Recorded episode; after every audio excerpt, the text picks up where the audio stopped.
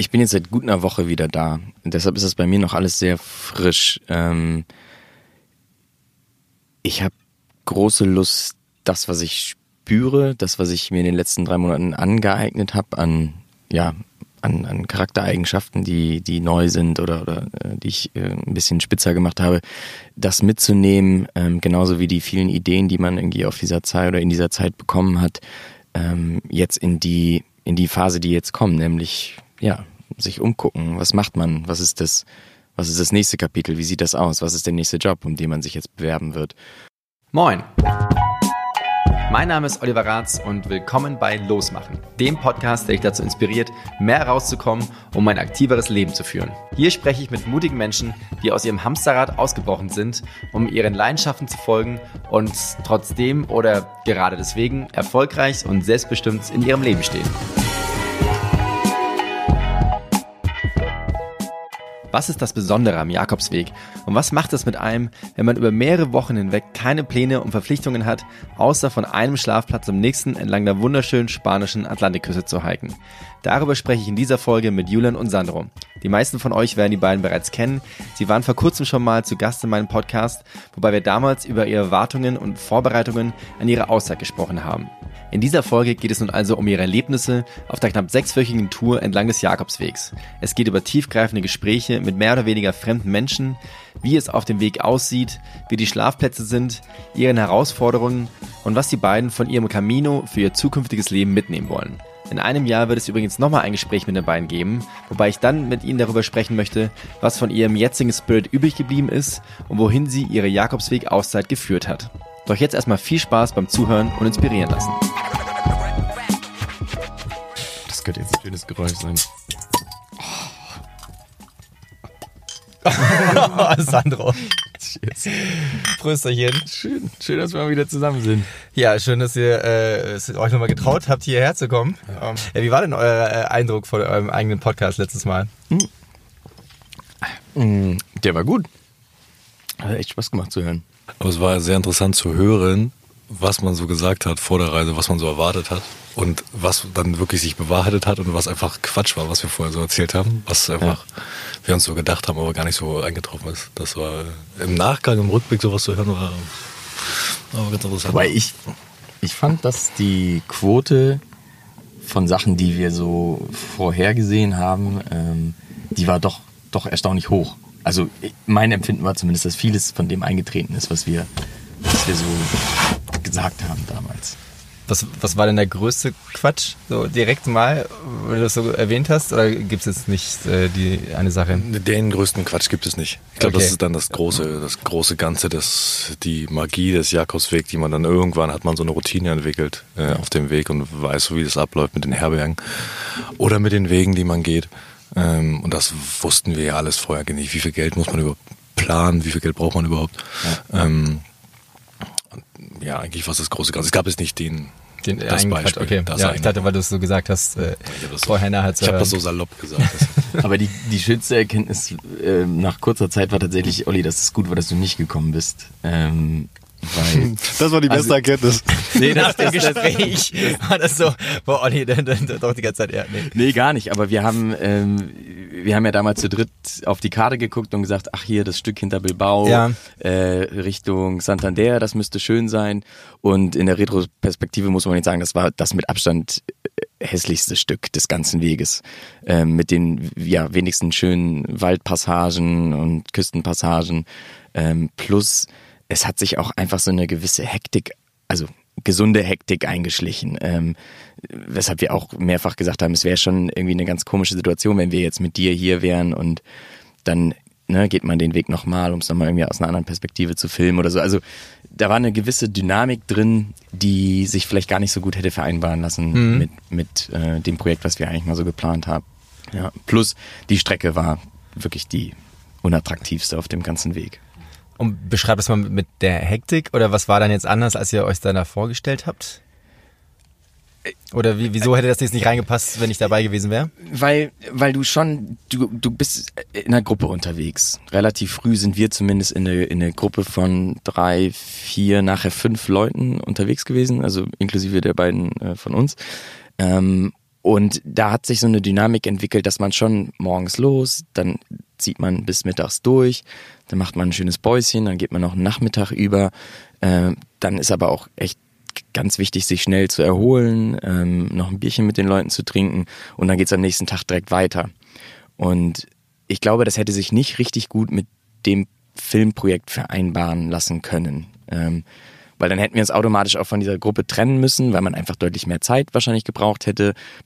Und das war zu dem Zeitpunkt, zumindest ist das meine Empfindung, äh, nicht der richtige Moment gewesen, weil da sind wir gerade echt in einer, in einer tollen äh, Company unterwegs gewesen. Wir haben tolle Gespräche geführt, haben ganz tolle Menschen kennengelernt und es wäre tatsächlich schade gewesen, ähm, das an dem Moment irgendwie künstlich unterbrechen zu müssen, weil der der Spirit ähm, und auch so ja die ganze Gruppendynamik, die Gedanken aus, die Diskussion, die man geführt hat, die waren eigentlich zu tief und zu wertvoll, als dass wir jetzt in dem Moment gesagt hätten, okay, ähm, sorry bis hierhin und jetzt kommt Olli und wir fangen jetzt an hier zu filmen und deshalb werden wir uns ein bisschen langsamer bewegen und von euch trennen. Das war, das war irgendwie, ähm, hätte nicht so richtig reingepasst. Okay. Und also dann habt ihr wirklich von Anfang an offensichtlich dann eine Gruppe gefunden, mit der seid ihr dann auch mehr oder weniger durchgehiked? Also wir sind ja in Bordeaux angekommen, sind dann einen Tag später nach San Sebastian und waren zwei Tage in San Sebastian und sind dann losgelaufen und haben am ersten Tag jemanden getroffen. Also musst dir das so vorstellen, dass man morgens losläuft, so zwischen sieben und neun. Julian eher um sieben, ich eher um neun. Ähm, und ähm, auf dem Weg trifft man natürlich immer wieder dieselben Leute sei es abends in der Herberge, weil man die meisten Leute gehen in die öffentlichen Herbergen, wo wir auch viel Zeit verbracht haben. Ja. Ähm, dann sieht man sich wieder und auf dem Weg trifft man sich auch mal wieder, sei es bei einer Pause oder sei es, wenn man ein bisschen schneller läuft. Ja. Und dadurch entsteht, mal sind es nur fünf, sechs Minuten, die man am Tag mit jemandem unterhält, aber wenn man den zehn Tage in Folge sieht, dann lernt man sich auch kennen und dann unterhält man sich mal eine halbe Stunde und dann mal zwei Stunden und dann verbringt man mal den ganzen Tag miteinander. Ja. Äh, und das ist, glaube ich, das, was Jürgen beschrieben hat mit Gruppendynamik unabhängig davon, dass da zwei Italiener dabei waren, noch ein Mädel aus Madrid, ähm, dann hinten raus noch mal ein paar Deutsche, ähm, wo sich dann auch schon eine Freundschaft entwickelt hat, würde ich sagen. Also das war dann nicht mehr so ein Camino-Quatsch, so ein also Gespräch, sondern das war dann einfach äh, sehr innig und sehr, ja. sehr, sehr tief. Ja. Ähm, ja.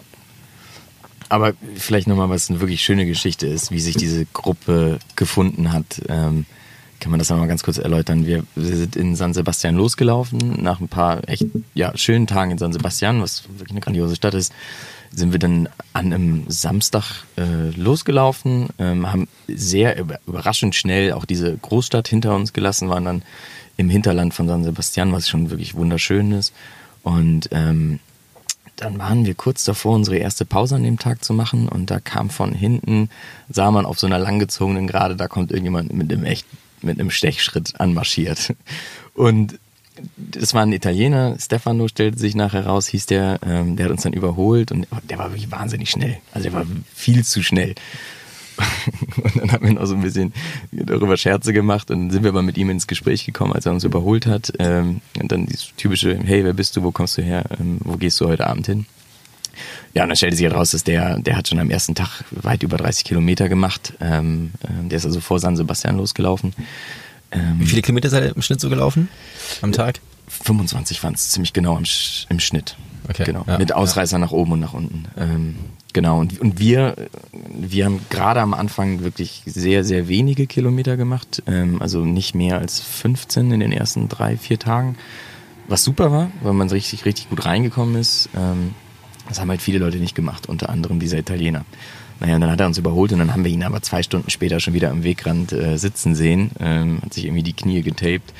War, war, schon, war schon leicht angeschossen. Genau, und mit dem sind wir dann tatsächlich auch an dem Abend in die erste gemeinsame Herberge gegangen. Mit dem sind wir die nächsten Tage weitergegangen.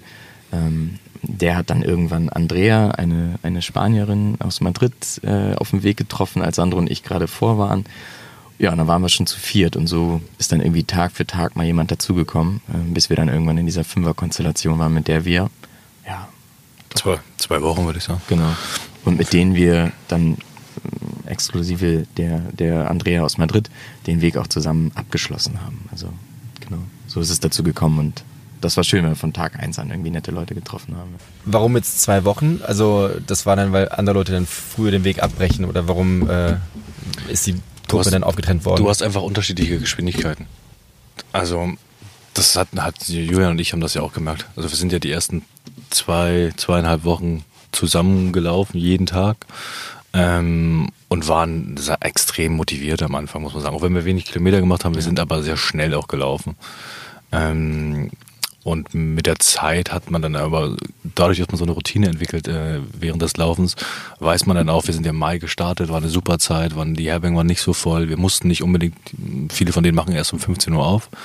Und die ersten Wochen waren wir immer um 15 Uhr da gewesen, sodass wir sicher ein Bett bekommen.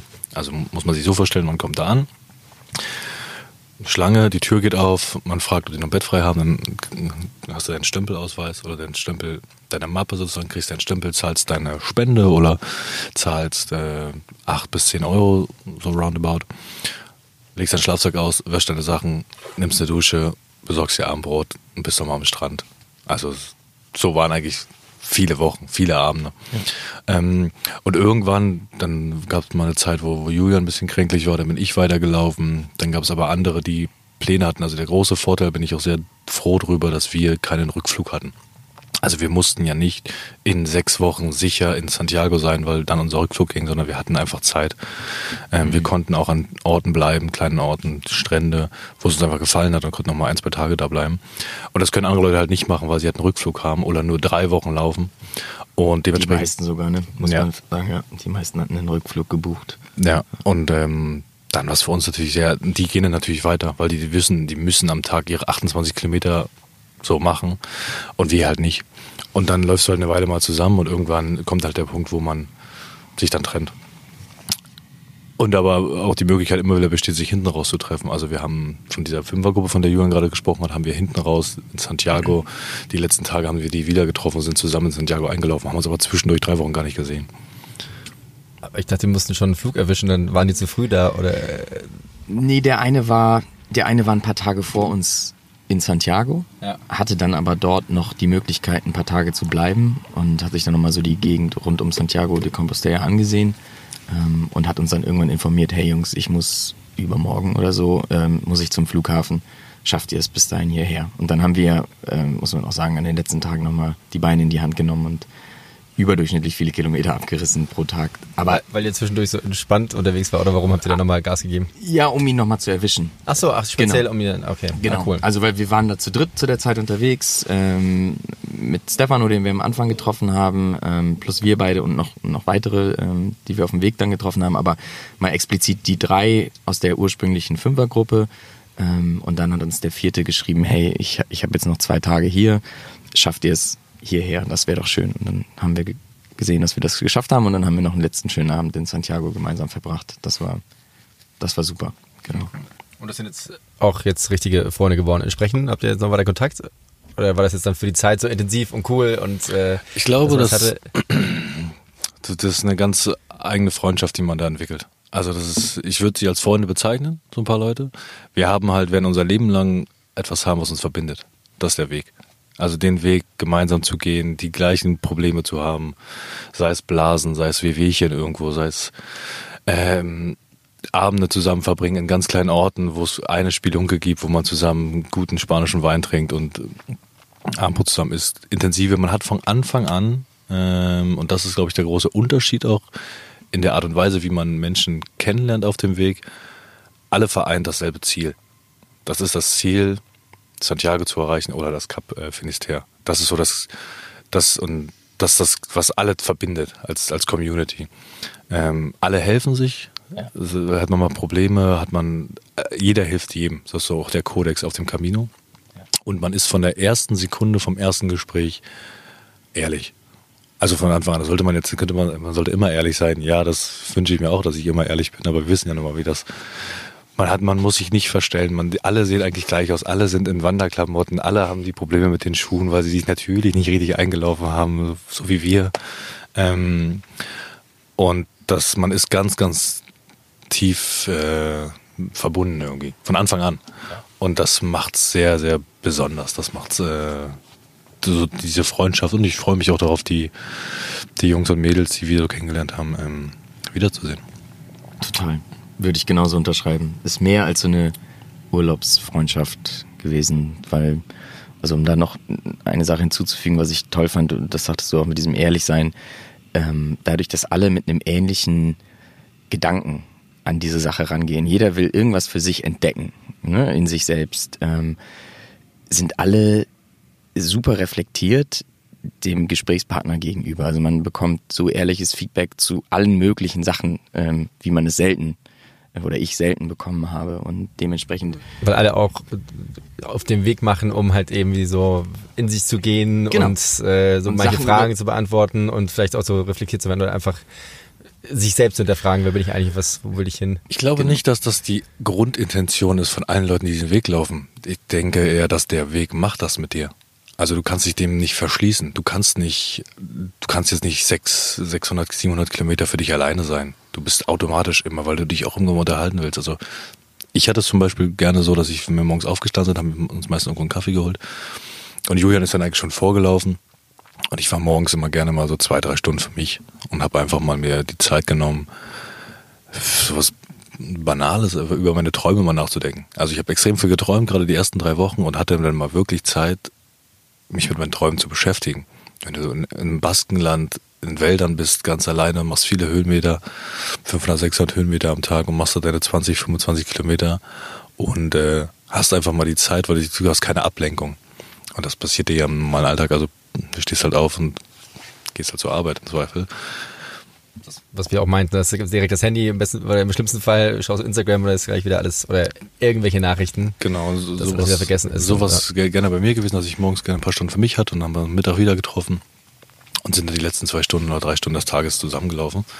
Ähm, und du kannst dich dem nicht verwehren, diese Gespräche zu führen.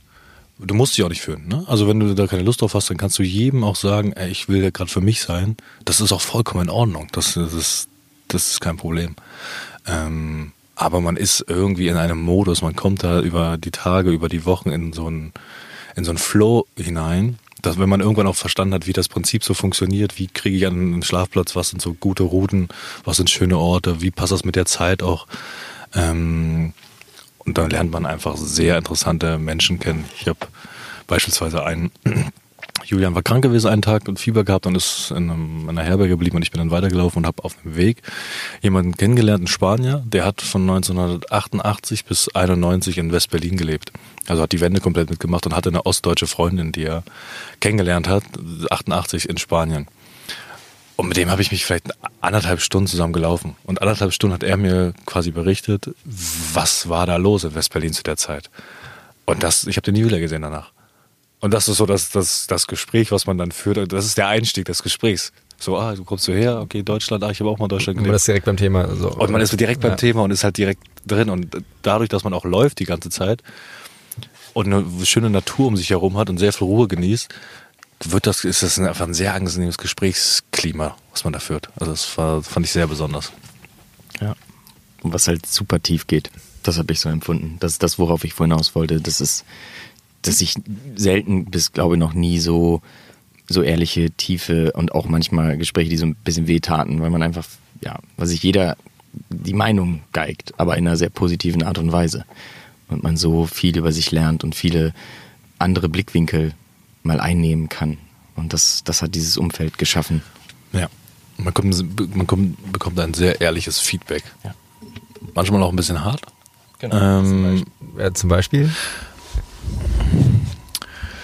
Wenn man, ich hatte das die letzten Tage auf dem Weg nach Santiago, war es für mich sehr emotional. Nach, na, wir haben jetzt insgesamt haben wir fünf, fünfeinhalb Wochen gebraucht. Fünfeinhalb Wochen für 700, 750 Kilometer ungefähr waren es gewesen, die wir gelaufen sind. Und die letzten Tage habe ich von so einem Jessica, ich sehe, die ist mit uns äh, gelaufen die letzten zehn Tage. Und ehrliches Feedback ist halt einfach, wenn dir jemand sagt, den du erst seit fünf bis sechs Tagen, sechs, sieben Tage kennst und dir Feedback gibt zu deiner Persönlichkeit und das haargenau trifft. Also irgendwie hat sie ein Gespür dafür und das hatte ich ein, zwei Mal. Es ging bei, bei mir ging es um Gefühle. Gefühle zuzulassen, Gefühle auch zu teilen. Ähm, und das ist ein Thema, was mich halt so lange beschäftigt.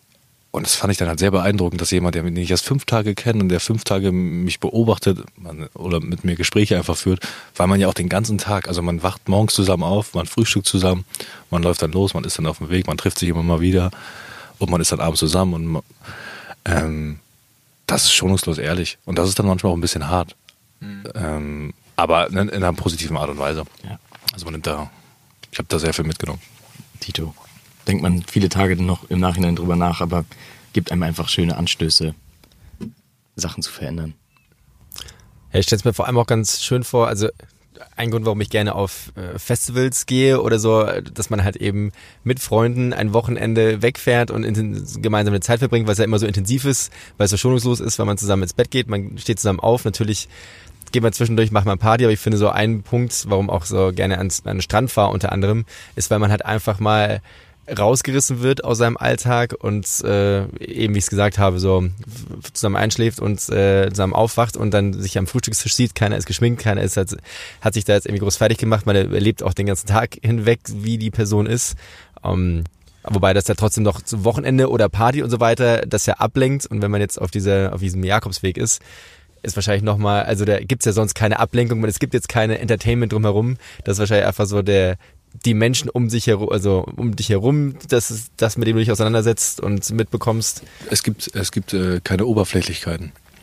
Es ist egal, was du für Klamotten trägst oder was du, was du für ein Instagram-Profil hast und wie viel Follower oder irgendwie sowas. Das interessiert einfach auch keinen. Und das blendest du auch ganz schnell aus. Also, du hattest uns gefragt bei der ersten Folge, ob wir das irgendwie dokumentieren werden. Ähm, also ich habe seitdem ich auf dem Camino war bei Instagram nicht mehr reingeschaut und das ist jetzt seitdem ich bin jetzt in Hamburg seit zwei Wochen wieder und das also ich denke, das Thema ist, ist abgeschlossen, weil ich gemerkt habe, diese Reduktion aufs, aufs Wesentliche, auf deine Grundbedürfnisse, äh, haben mich sehr befriedigt, haben mir sehr viel Ruhe gegeben. Und äh, das versuche ich jetzt noch in meinen Alltag zu integrieren. Und was schön ist, das Beispiel mit dem Festival ist ganz passend. Ähm, jetzt stell dir das Festival noch vor mit Leuten, die du gar nicht kennst die dich also, die dich als Person noch gar nicht kennen und die, die keine Voreinstellungen haben, also die, die, die keine Vorurteile haben, die noch nicht wissen, wie du dich eigentlich verhältst, sondern du triffst sie dort in einem irren Umfeld. Ihr geht zusammen 30 Kilometer am Tag, ihr führt Gespräche und jemand gibt dir Feedback auf dich und auf deine Charaktereigenschaften, ohne deinen Background zu kennen. Und das ist was ganz Besonderes gewesen. Also das ist dann auch, kann man schon sagen, ich glaube, das haben wir, als wir beim letzten Mal beim ersten Mal drüber gesprochen haben, habt ihr jetzt diese Erlebnisse mit anderen Menschen, haben wir schon drüber gesprochen, aber glaube ich nicht so intensiv. Also das ist jetzt, glaube ich, etwas, was ich raushöre, was ihr, womit ihr vielleicht nicht gerechnet habt oder was krasser war, als ihr es euch vorgestellt habt. Ne? Ich glaube, es ging eher um Natur, um dieses Hiken und jetzt bisher im Gespräch geht es ja vor allem darum, welche Menschen ihr kennengelernt habt und wie intensiv dieser Austausch war mit den, mit den anderen Leuten. Mhm. Zu 100 Prozent.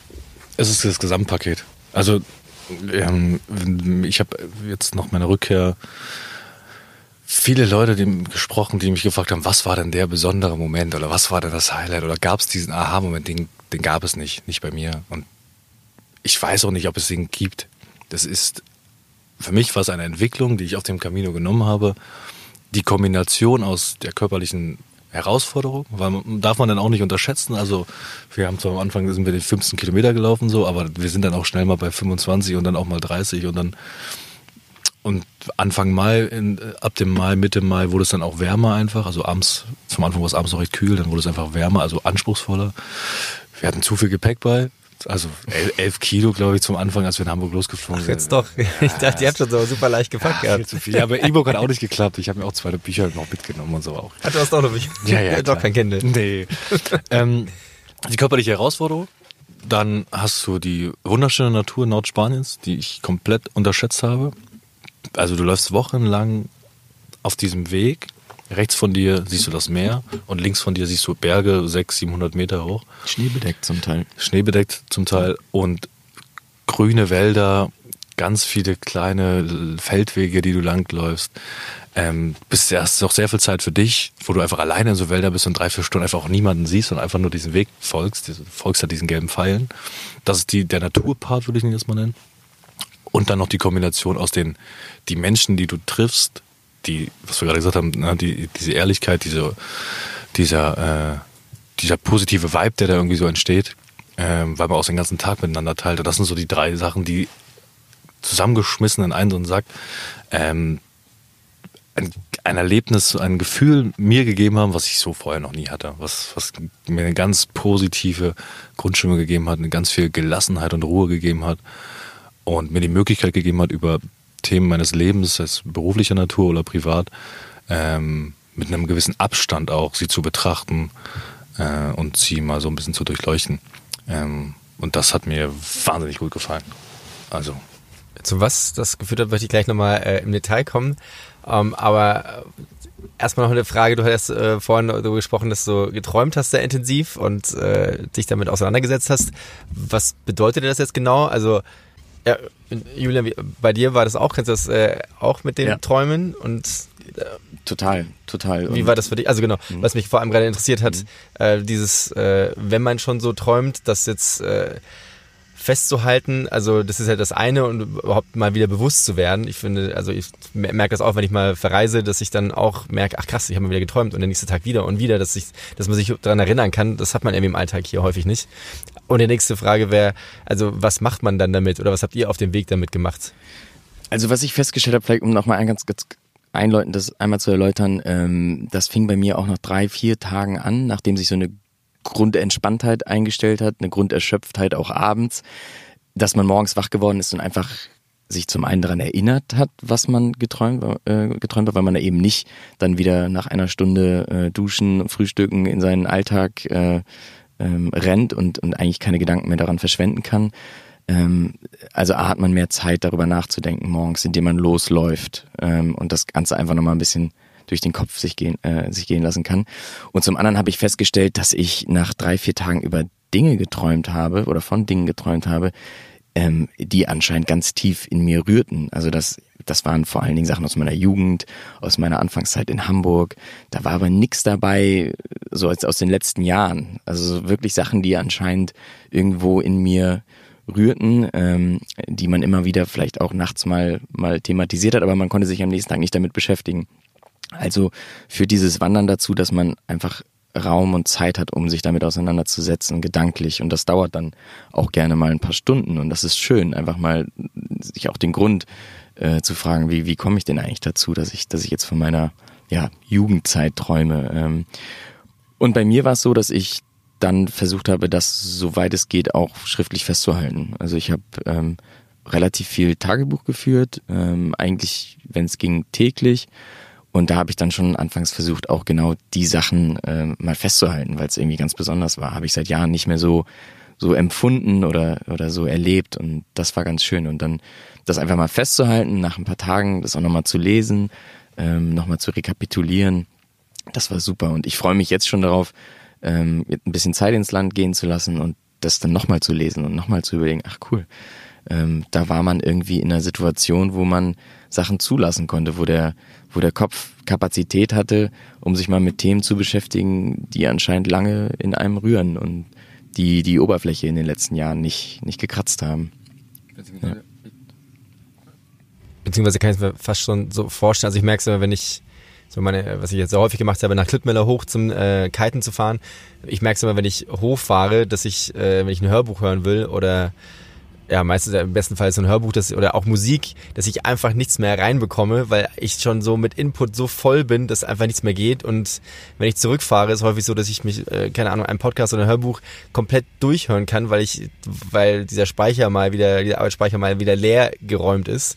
Und so kann ich mir wahrscheinlich vorstellen, dass man einfach mal nicht die ganze Zeit neuen Input hat, was man alles verarbeiten muss jeden Tag, sondern einfach mal ein bisschen Ruhe hat, dass vielleicht mal auch ältere Sachen mal wieder hochkommen können und dass man sich einfach damit mal beschäftigt. Genau. Und dann hast du diesen Input morgens früh, wenn du aufwachst und, und dich an die Träume erinnerst, gehst dann los und hast keine Einflüsse auf dich, außer jetzt ähm, den Hike an sich und die Natur, ähm, in der du dich befindest.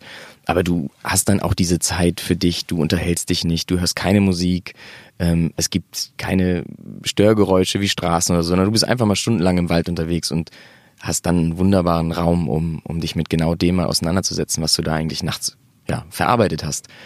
Und das war ganz toll. Schöne Erfahrung.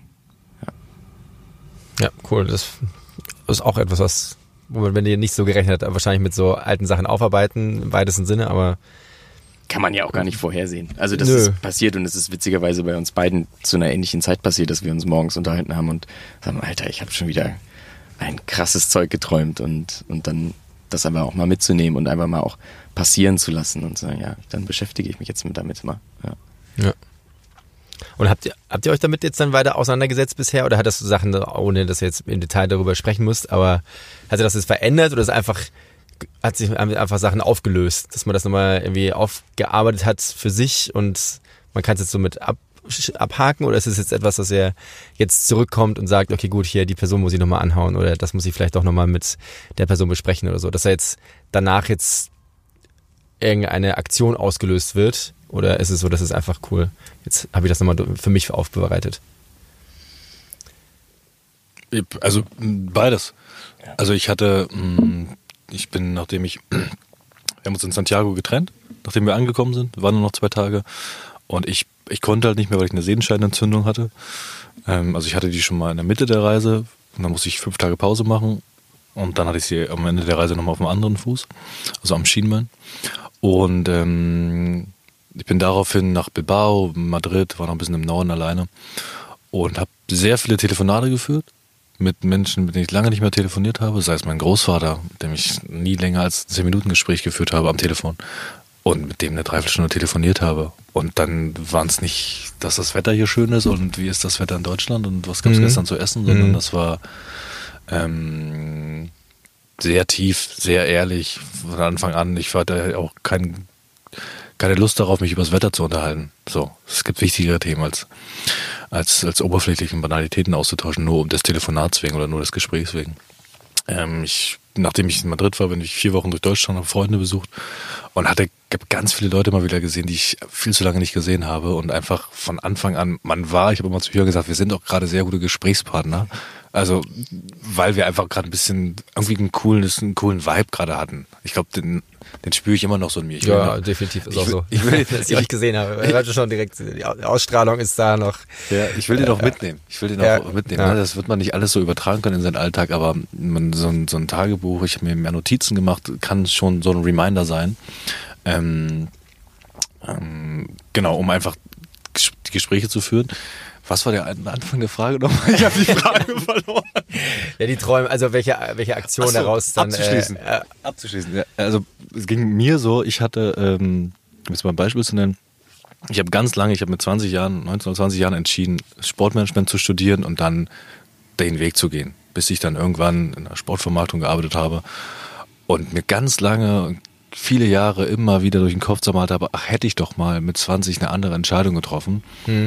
dann wäre ich jetzt ganz, dann wäre ich jetzt ganz woanders. Ich hatte das, glaube ich, das letzte Mal das Beispiel mit der Forstwirtschaft gebracht ja.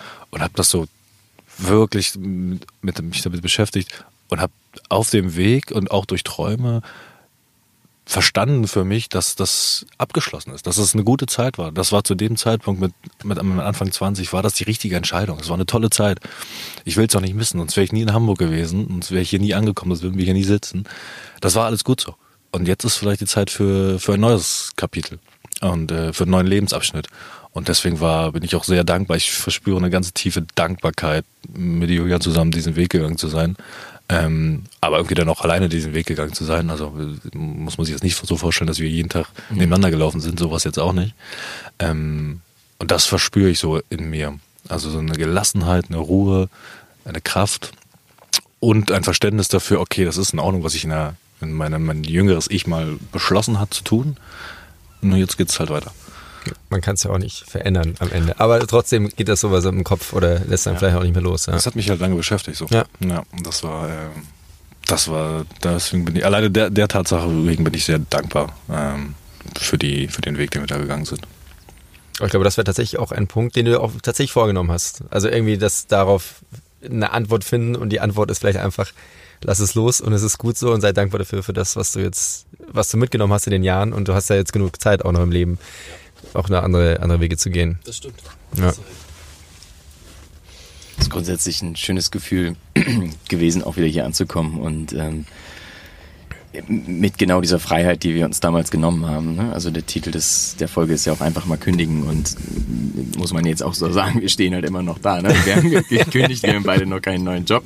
Ähm, aber auch das habe ich hier die letzten drei Monate gemerkt, dass das war zu 100 Prozent die richtige Entscheidung, weil auch ich bin mit einer Energie hier angekommen, die ich lange nicht in mir gespürt habe, mit einer Gelassenheit, die ich glaube ich so noch nie empfunden habe, die ich mir auch glaube ich ein Stück weit angeeignet habe in den letzten drei Monaten, vor allen Dingen auf dem auf dem Jakobsweg, den wir gegangen sind, für das ich total dankbar bin, weil ich so eine Relaxedheit an mir selber so noch nicht äh, beobachtet habe. Und, und mit der bin ich jetzt hier wieder zurückgekommen nach Deutschland letzte Woche und ähm, mit genau der Relaxheit gehe ich jetzt dieses nächste Kapitel an, ähm, nämlich wie geht's danach jetzt eigentlich weiter. Und ähm, das ist total schön und das, das habe ich gelernt, dass das die 100% richtige Entscheidung war, zu sagen, okay, ohne angezogene Handbremse, ohne äh, doppelten Boden hinten raus äh, mit einem neuen Job, sondern wir machen das, um über was, um was, etwas über uns zu lernen und irgendwie äh, neue Eindrücke zu gewinnen, neue Ideen zu bekommen, um auf der Basis dann das neue Kapitel ähm, sich zu definieren. Und das fühlt sich, fühlt sich super an. Und dafür bin ich sehr dankbar. Das ist eine unfassbar gute Entscheidung in meinem Leben gewesen. Ich glaube, die beste. Ja. Das ist schön, dass du gerade gesagt hast, du bist jetzt so äh, relaxter und entspannter. Wie wir auch schon auf dem Weg haben wir gesagt, ey Julian, es ist total interessant zu sehen, wie ich mir etwas von Julian Eigenschaften zunutze gemacht habe ja. Und Julian auch etwas von mir mitgenommen hat weil man natürlich auch viel Zeit miteinander verbracht hat. So. Also wir hatten toi toi toi wirklich keinen Moment, kann ich, kann ich so sagen, ja? Keine Momente. ja, so, äh, doch. Diese fünf Momente, also, wo ich dir die geholt Ich fand, es gab, es gab keinen Moment, wo wir, wo ich das Gefühl hatte, wir müssen das jetzt hier beenden, zu zweit. So funktioniert das nicht. Ja. Das war, diese Ehrlichkeit, von der wir gerade gesprochen haben, war einfach gegeben, indem wir mal gesagt haben, ich hatte mal Lust darauf, ein paar Tage alleine zu laufen. Ja. Und dann wurdest du halt krank. So. Ja. Dann hat sich das ergeben. Und dann haben wir uns wieder getroffen nach mehreren Tagen und dann war ich verletzt und konnte, musste 80 Kilometer mit dem Zug fahren, ähm, weil ich halt überhaupt nicht mehr laufen konnte. Und dann Scheiße. hatte man, also jeder hatte auch seine Tage für sich. Mhm. So, mhm. das hat sich automatisch so, so entwickelt. Und, äh, und das war wichtig. Das war super wichtig. Ja, das denke ich auch. Ja. Also fünfmal Wochen mit Julian hätte ich nicht durchgehalten. also Nee, die, so wirklich stressige Momente gab es nicht, aber man muss ja schon auch ehrlich, ehrlich sein und, also zu sich selber und sagen, also man hat nach den ersten zwei Wochen zumindest ging es mir so schon auch so einen kleinen Lagerkoller. Der hat sich eingestellt, ne? weil die, die Rhythmen sind die gleichen, die Tagesabläufe sind die gleichen. Irgendwann spricht man nicht mehr, also hat man ist auch. Ist ja auch eine super intensive Zeit. Also man Exakt. macht ja irgendwie nicht, dass man jetzt surfen geht oder man läuft halt die ganze Zeit und dann redet man ja meistens auch irgendwann kann man genau. auch nicht mehr reden oder hat alles besprochen. So. Genau und, ja. und es gibt halt auch einfach, es ist jetzt also man geht eigentlich täglich aus seiner Komfortzone heraus. So, seien es die Unterkünfte abends, seien es die Sanitäranlagen, sei es das Essen, sei es der Weg selber, sei es die Höhenmeter. Ne? Also da gibt's jede Menge ähm, Herausforderungen, die man bewältigen muss, mit denen man klarkommen muss und wo man auch wirklich aus seiner Komfortzone herausgeht. Und das ständig zu teilen, ist super, führt aber auch ganz automatisch dazu, dass man sich halt, weil man grundsätzlich auch mit sich selber und seiner Komfortzone beschäftigt ist, dass man schon auch sich aneinander reibt. Also und, und deshalb muss ich jetzt sagen, war das eine geile Zeit, anfangs zusammen unterwegs zu sein, das festzustellen, zu merken und dann aber auch sich gegenseitig ganz ehrlich zu sagen, hey, so geht ihr jetzt mal weiter, weil ich dann krank war, dann, dann war das Blatt hat sich gedreht, Sandro hatte sich verletzt. Also bin ich weitergelaufen, haben uns wieder getroffen und von da an sind wir dann die letzten zwei Wochen auch komplett gemeinsam gelaufen bis Santiago und das war dann wiederum, ich glaube, oder für mich die, die ähnlichste Zeit, weil wir beide irgendwie Erfahrungen geteilt haben in den Wochen davor, aber auch Erfahrungen selber gemacht haben. Und das war beides super wichtig und hat dann dazu geführt, dass man, ja, dass diese letzte oder für mich der letzte Abschnitt irgendwie der, der schönste war, in dem, wie wir zusammengelaufen sind. Mhm. Habt ihr euch was zu, erzählt, äh, zu erzählen gehabt? Wir hatten, uns, wir hatten, uns, eigentlich immer was zu erzählen. Ja. So, so ist nicht. Also es ist nicht so, dass die, einem die Themen ausgehen. Ähm, es ist aber auch in Ordnung, man akzeptiert dann auch, dass man sich mal einfach mal einen Tag vielleicht nicht so viel unterhält. Das ist auch in Ordnung. So, ne? Da kommt jetzt nicht so eine Stimmung auf, dass wir mal irgendwas reden müssten. Es gab ja offensichtlich auch viele andere Leute mit auf dem Weg, mit denen man sich ja auch immer wieder mal ausgetauscht hat, was ja, ja dann auch gut ist, dass man nicht nur zu zweit alleine ist. Ja, absolut. Ja. Jetzt sind wir direkt hier schon richtig tief eingestiegen in die ultra emotionalen, äh, mega gut. Ich würde jetzt aber trotzdem mal vielleicht ein bisschen äh, aufzulockern, ein paar leichte. Ihr habt auch noch Bier, oder? Braucht ihr noch? Nee, ihr habt auch noch was.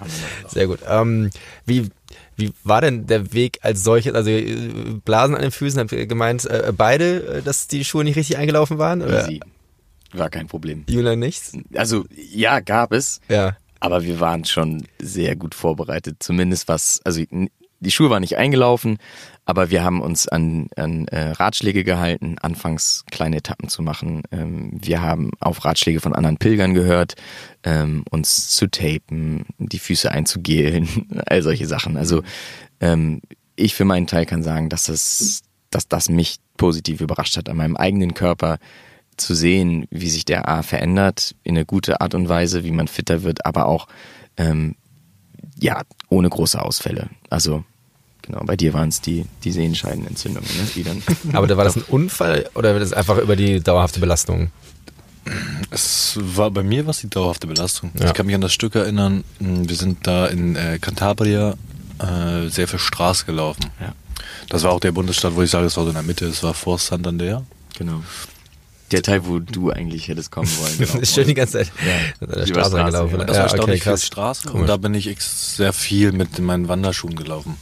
Und im Nachhinein würde ich sagen, ich hatte Sneakers noch bei, die habe ich dann auch ab und zu mal gewechselt. Ich hätte nächstes Mal würde ich Laufschuhe mitnehmen und mhm. Sneaker. Mhm. Ähm, und keine Wanderschuhe. Nee, nee, äh, Entschuldigung, Laufschuhe und Sneaker. Ach Quatsch, äh, Laufschuhe und Wanderschuhe. Ja, genau. Und keine ja. Sneaker. Ja. So, Sneaker war ganz nett, wenn man in der Stadt war, aber Laufschuhe sind einfach... Kannst auch Laufschuhe anziehen. Ja, ja, genau. Ja. So.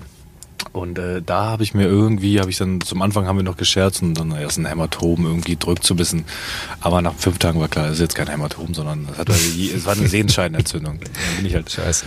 Ja. drei Tage Ruhe gemacht und dann bin ich zur Physiotherapie nach Oviedo gefahren und habe da Akupunktur bekommen und Tape und Massage und nochmal zwei Tage ausgeruht. Und einen Astronautenanzug hattest du an, ne? Ja, einen Astronautenanzug hatte ich an mit so Luftpolster und das war schon eine gute, das war schon eine gute Behandlung. Und da haben wir uns dann in Gijon wieder getroffen und da, ja, Julian war da ein bisschen surfen und ich habe da noch ein bisschen, ein bisschen Ruhe gemacht. Und dann sind wir da wieder gestartet. Und die letzten drei Tage, also drei, vier Tage vor Santiago, habe ich gemerkt, dass sie jetzt von links nach rechts gewandert ist, weil ich halt ein bisschen meinen Laufstil natürlich verändert habe. Ach, weil ich ja. den linken Fuß schützen wollte, weil ich da ja. schon eine entscheidende Entzündung hatte. Naja, aber dann, also ich, dann äh, mit viel Ibo zum Mittag mal ein Vino kann man sich auch 25 Kilometer durchschleppen, das geht dann auch. Ja. Äh, aber nicht zu empfehlen. Ja. Und da hinten auch, also ich ging, ich konnte auch nicht mehr weiterlaufen dann. Zum Schluss, als du da angekommen bist, ja. Das ja. war dann. Dann hätte es mehr als Vino und äh, Ibo gebraucht wahrscheinlich. Nee, er war es aber durch. Ja, ja.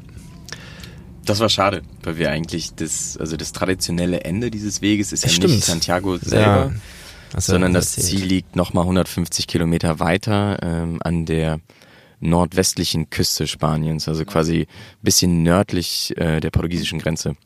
Und das wollten wir beide schon auch noch machen. Das sind dann nochmal so drei Tage äh, oder drei, drei Tagesmarsch. Ähm, und das ging dann leider nicht. Das habe ich dann alleine gemacht. Ähm, das war schade, weil da muss man sagen, hat Sandro leider echt ein schönes, schönen Teil noch verpasst. Ähm, so. Aber ging nicht. Also genau.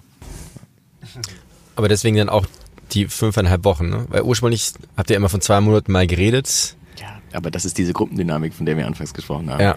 Also mit hier mal eine Woche bleiben und chillen, das ist nicht. Also wir waren erstaunt, also wir waren schon gut, wir hatten ein gutes Tempo, muss man sagen. Wir haben gerne mal Pause gemacht, wir waren in Bilbao zwei Tage, wir waren in Santander nur einen Tag, aber wir waren in Gijon zwei Tage. Wir hatten kleinere Orte gehabt, wo wir, wo es einfach einen schönen Strand gab. Wo wir dann beschlossen haben, hier bleiben wir jetzt einfach mal. Ein, zwei Tage. Ähm, wir hatten aber ein gutes Tempo. Also es war schön zu merken, Jürgen hat es gerade schon mal so ein bisschen durchklingen lassen. Ich hatte den Eindruck, die letzten Jahre im Büro, in meiner Arbeit, dass ich nach Hause komme und so ein bisschen Rückenschmerzen habe. Und dachte mir immer so, ey, du bist jetzt Mitte, Ende 20 und hast Rückenschmerzen. Was ist was mit deinem Körper, wo soll das hinführen? Und auf dem Weg habe ich dann gemerkt, oder haben wir beide gemerkt, der Körper funktioniert schon echt noch gut. Also sind der Altersdurchschnitt, würde ich sagen, ist schon so 40 plus. Okay. Das reicht, ja. ja. Also vielleicht auch so 50 plus. Ja. Okay. Ähm, dann entweder ganz jung, aber auch nicht so viele, so Anfang 20. Und so wir waren halt nicht, also in unserem Alter, so jetzt Ende 20, Anfang 30, waren, jetzt wenigsten. Nicht, waren jetzt nicht so viel. Und ähm, der Körper funktioniert aber. Also wenn du merkst, es geht bergauf, dann sind wir, haben wir bergauf äh, haben wir schon gutes, gutes Tempo. Die sind nicht wahnsinnig schnell gelaufen und hatten noch nicht das Ziel, Menschen zu überholen, das ist jetzt kein Rennen. Aber wir waren einfach schneller als viele andere, wir brauchten weniger Pausen. Mhm. Und äh, da haben wir uns einen, einen, guten Ruf erarbeitet auf dem Weg. ja. sei der Italiener dann im Endeffekt äh, davongelaufen oder ist der. Ja, nee, der, der war das der, größte Wunder auf dem ganzen Camino. so angeschossen wie der anfangs da über den Weg gehumpelt ist, ähm, so schnell war der am Ende. Also das war, war Wahnsinn. Der hat eine körperliche Transformation durchgemacht unfassbar. Also wirklich, der war, der war am Ende der schnellste von uns allen. Aber wir haben, wenn man so überlegt, was für Menschen wir getroffen haben, wir haben gleich die erste Nacht in der ersten Herberge, in der wir waren, ein französisches Pärchen getroffen. Die Frau war blind und die, der, der, die sind Tandem gefahren. Und er hat halt alles organisiert. Ja. Und die sind halt, die sind in Frankreich schon losgefahren und die wollten auch nach Santiago. Fand ich großartig. Oder auch äh, alte Leute. Also ich habe eine Australierin kennengelernt, in der Zeit, als ich, als ich mir eine Erkältung eingefangen habe, ähm, die war Anfang 80 aus Australien. Und das war ihr, ich glaube, siebter Camino, den sie gelaufen Diese ist. Diese kleine? Ja. Ja, ja. ja, die war über 80 und die war natürlich schneckenlangsam, aber die, die, die ist den ganzen Weg gelaufen. Die ist an die 1000 Kilometer gelaufen. Die sagte, ich habe keine Eile. Gut, ich finde es auch mal wieder beeindruckend, wie viele Leute am Marathon teilnehmen und das auch schaffen. Das ist ja auch krass. Aber nee, ja. aber das spricht ja auch wieder dafür, was für Leute man da kennenlernt. Das wiederholt sich immer wieder sehr, sehr schön. Und die lernt man dann meistens eher beim Laufen kennen oder beim Gehen oder beziehungsweise abends, wenn man dann äh, immer in diesen Herbergen dann zusammensitzt. Und wie sehen diese Herbergen auch übrigens aus? Das ist eine andere Frage. Ganz unterschiedlich. Ja, als Antwort für beide Fragen. Ähm, was ich oft erlebt habe, ist, dass man Leute tagsüber das erste Mal trifft dass man dann ein paar Kilometer zusammenläuft ähm, und miteinander spricht und so locker ins Gespräch kommt. Ähm, und dass man sich dann aber abends häufig in denselben Herbergen wieder trifft. Und dann läuft immer das gleiche Prozedere ab. Das hat Sandro vorhin jetzt schon mal kurz, kurz erläutert. Also, ne, äh, Rucksack auspacken, Bett beziehen, äh, Wäsche waschen, duschen. So, das hatte man dann schon mal auf der Habenseite. Und dann sind eigentlich alle Pilger aus diesen Herbergen immer in die gleichen Bars, Restaurants, Kneipen gegangen. Und da wurde das dann oftmals. Das waren dann doch schon immer Orte. Also es gab immer Bars und Restaurants. Ja. Und also es ist nicht so, dass man jetzt irgendwie eine einsame Hütte irgendwie am Berg. Das gab es auch, aber das war wirklich nicht die Regel. Okay. Also ähm, die Infrastruktur ist da wirklich top. Also sei es das, das kleinste Dorf, in dem wir waren, hatte auch irgendeine nette, nette Bar, wo man was essen und was trinken konnte. Und dort ist man dann eigentlich mit, mit den, mit den Leuten, die man tagsüber getroffen hat, äh, wenn man die dort abends wieder getroffen hat, dann ist man mit denen ja, richtig gut ins Gespräch gekommen. Und wenn es richtig gut lief oder man eine, man eine Beziehung zueinander hatte, hat man den nächsten Tag dann auch noch miteinander geteilt. Und das hing dann immer, also so tief es wurde, das hing immer davon ab, wie viele Tage man eigentlich miteinander ging oder wie viele Tage man dasselbe Ziel abends hatte. Ja. So, das vielleicht einmal auf, auf Frage Nummer eins. Und wie diese Herbergen aussahen, das war auch komplett unterschiedlich. Das war tatsächlich auch sehr, sehr unterschiedlich von Bundesland zu Bundesland in Spanien. Ähm, es anscheinend andere Fördergelder gibt oder andere äh, ja, Subventionen. Ähm, aber ich glaube, im Durchschnitt kann man sagen, hatte so eine Herberge den Charakter einer, einer Jugendherberge, wie wir sie hier in Deutschland kennen, also sehr rustikal, einfach, etwas lieblos, ähm, mit groß oder mit ein, zwei großen Räumen oder Sälen für in der Regel so 30 bis 40 Leute, würde ich mal meinen. Also man so, schläft man in so einem großen Saal mit 30 bis 40 Leuten? Genau, okay. genau. Und dann hat man nämlich so diese Doppelbetten. Ähm, ja. Leider sind die Doppelbetten meist auch äh, das einfachste Fabrikat, was es so gibt. Äh, dementsprechend hast du oben auch eine gewisse Schwingung, wenn der sich, äh, wenn der oder diejenige unter dir sich bewegt. Ähm, aber ich glaube, das, das war so der Standard. Dann gab's geteilte Bäder, die waren fast immer voll in Ordnung. Ähm, ja, aber so die, die Hemmschwelle anfangs in diese 30 bis 40 Bettzimmer zu gehen. Ähm, es riecht nach Wanderklamotten, nach Leuten, die 30 Kilometer gewandert sind. Es war nicht leise nachts. Ähm, da musste man sich erstmal erstmal ja drauf eingrooven. Aber das hat auch gut geklappt. Aber dann ist es irgendwann egal oder ist es schon irgendwas, wenn man sich in der fünften Woche denkt, boah, endlich mal bald ein Hotelzimmer oder ein vernünftiges Bett oder ist man dann da schon so abgehärtet, dass man nicht mehr drüber nachdenkt. Irgendwann war es gemütlich. ich fand es irgendwann echt Der gemütlich. Geruch außer. Ich, ich glaube, wir haben es aber auch ganz clever gemacht. Wir haben uns immer mal wieder, alle zehn Tage würde ich sagen, mal äh, in irgendeinem Ort eine kleine Pension genommen, sind dann Tag geblieben. Ah, okay. Um dann mal wieder so, so, einfach mal Privatsphäre und. Privatsphäre ja. ist ein sehr, ist ein, ein absolutes Luxusgut. Das ist mir da klar geworden. Also, dass man, es gab halt keine Privatsphäre. Also ich habe von den schönen Wegen gesprochen, wo du drei, vier Stunden im Wald bist. Ja, ja, da hast du Privatsphäre. Aber deine Privatsphäre auch mal auf, du liegst einfach nur im Bett und machst einfach mal gar nichts. Das gibt's halt nicht in den Herbergen. Da sind halt immer Menschen am rumwuseln und morgens um sechs geht schon wieder los, weil irgendjemand früher losläuft, als wir es öfter getan haben. Und äh, nur nochmal zum Konzept von den Herbergen, um 22 Uhr schließen die meisten Herbergen. Mhm. Das heißt, da, müsst, da musst du halt auch um 22 Uhr da sein und ist dann halt auch um 22 Uhr ist dann halt auch Bettruhe, ist auch so ein, so ein Kodex, dann ist halt einfach Ruhe. Ja. Ähm, und ja, die, glaube ich, diese Pensionen, diese Doppelzimmer, die wir uns immer genommen haben, die waren sehr wertvoll für, für uns, fürs Gefühl, einfach auch für die Stimmung. Ja. Ja. Privatsphäre ist ein, ist sehr rar auf, der, auf dem Weg. Was aber auch dazu führt, dass man das wahnsinnig zu schätzen weiß. Ne? Also dass dieses Gefühl oder diese Sehnsucht danach stellt sich sehr früh ein. Ähm, man, man arrangiert sich aber auch sehr gut damit, äh, mit dem Gedanken, okay, das werde ich jetzt aber auch in den nächsten Wochen noch nicht haben. Ähm, dementsprechend hat sich bei mir dann auch irgendwann so ein, ja, also es hat sich wirklich so eine Gemütlichkeit eingestellt. Ne? Man, man ist immer mit denselben Leuten unterwegs, also mehr oder weniger, ähm, trifft also abends auch immer wieder die Leute, teilt mit den, mit den gleichen Leuten Doppelbetten oder Hochbetten. Ähm, und dann hat jeder seinen Rhythmus. Bei mir war das immer Oropax rein, dann war schon mal Ruhe, äh, äh, den E-Book-Reader raus, noch ein paar Seiten gelesen. Und dann war man aber auch um 21 Uhr oft schon fix und fertig im Bett und hat gepennt. Ja. Und, ähm, ja. Aber das finde ich eigentlich auch das kriege ich in meinem Alltag hier auch niemals hin. Ich habe mal einen Roadtrip gemacht durch USA, drei Monate lang in so Van immer gepennt und sehr vielen Nationalparks gewesen. Und wir sind dann auch immer an 21 Uhr, 22 Uhr eingeschlafen und äh, halt morgens entsprechend eher früher aufgewacht von alleine. Aber das ist etwas, was ich hier in unserem normalen Alltag auch niemals hinbekomme. Also ich, ich mache da natürlich auch meistens noch gerne was irgendwie abends, aber in Summe diesen normalen Rhythmus ist man irgendwie so weit. Ja. Ich glaube, der Rhythmus auf dem Weg zum Beispiel äh, bezieht sich auch sehr stark nach den Gezeiten. Wenn die Sonne geht auf, also du guckst jetzt mal, wann geht die Sonne auf und wann ist es extrem warm. Und zwischen 12 und 14 Uhr ist es halt sehr warm. Also das heißt, da könntest du schon mal eine Pause einlegen. Das heißt, du willst natürlich am Vormittag so viel Zeit, so viele Kilometer wie möglich schon mal machen. Und man ist, man ist auch einfach durchgängig motiviert. Also es war jetzt nicht das Problem, um, um 7 Uhr aufzustehen. Nicht? Naja. also bei mir nicht. Ich wollte gerade fragen, am Anfang da gab es so ein paar Diskussionen. Einmal so kurz. Es, war, es, es, wäre grundsätzlich kein Problem gewesen. Ich habe die Notwendigkeit nicht immer gesehen. so. Das hat es aber hat sich auch im Laufe der Reise hat sich auch ein bisschen akklimatisiert. Ja. Ich habe hinten raus angefangen, diesen Guide mal auch zu lesen und Julian hat hinten raus angefangen, auch mal, dass wir mal ein bisschen später loslaufen.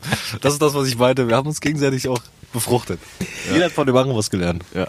Aber wie, wie war das denn dann? Bist du dann äh, manchmal alleine losgelaufen, Julian, ja. morgens? Und dann Sandra deswegen hat er den Sehenscheidenentzündung bekommen, weil er immer so herrennen musste morgens oder was?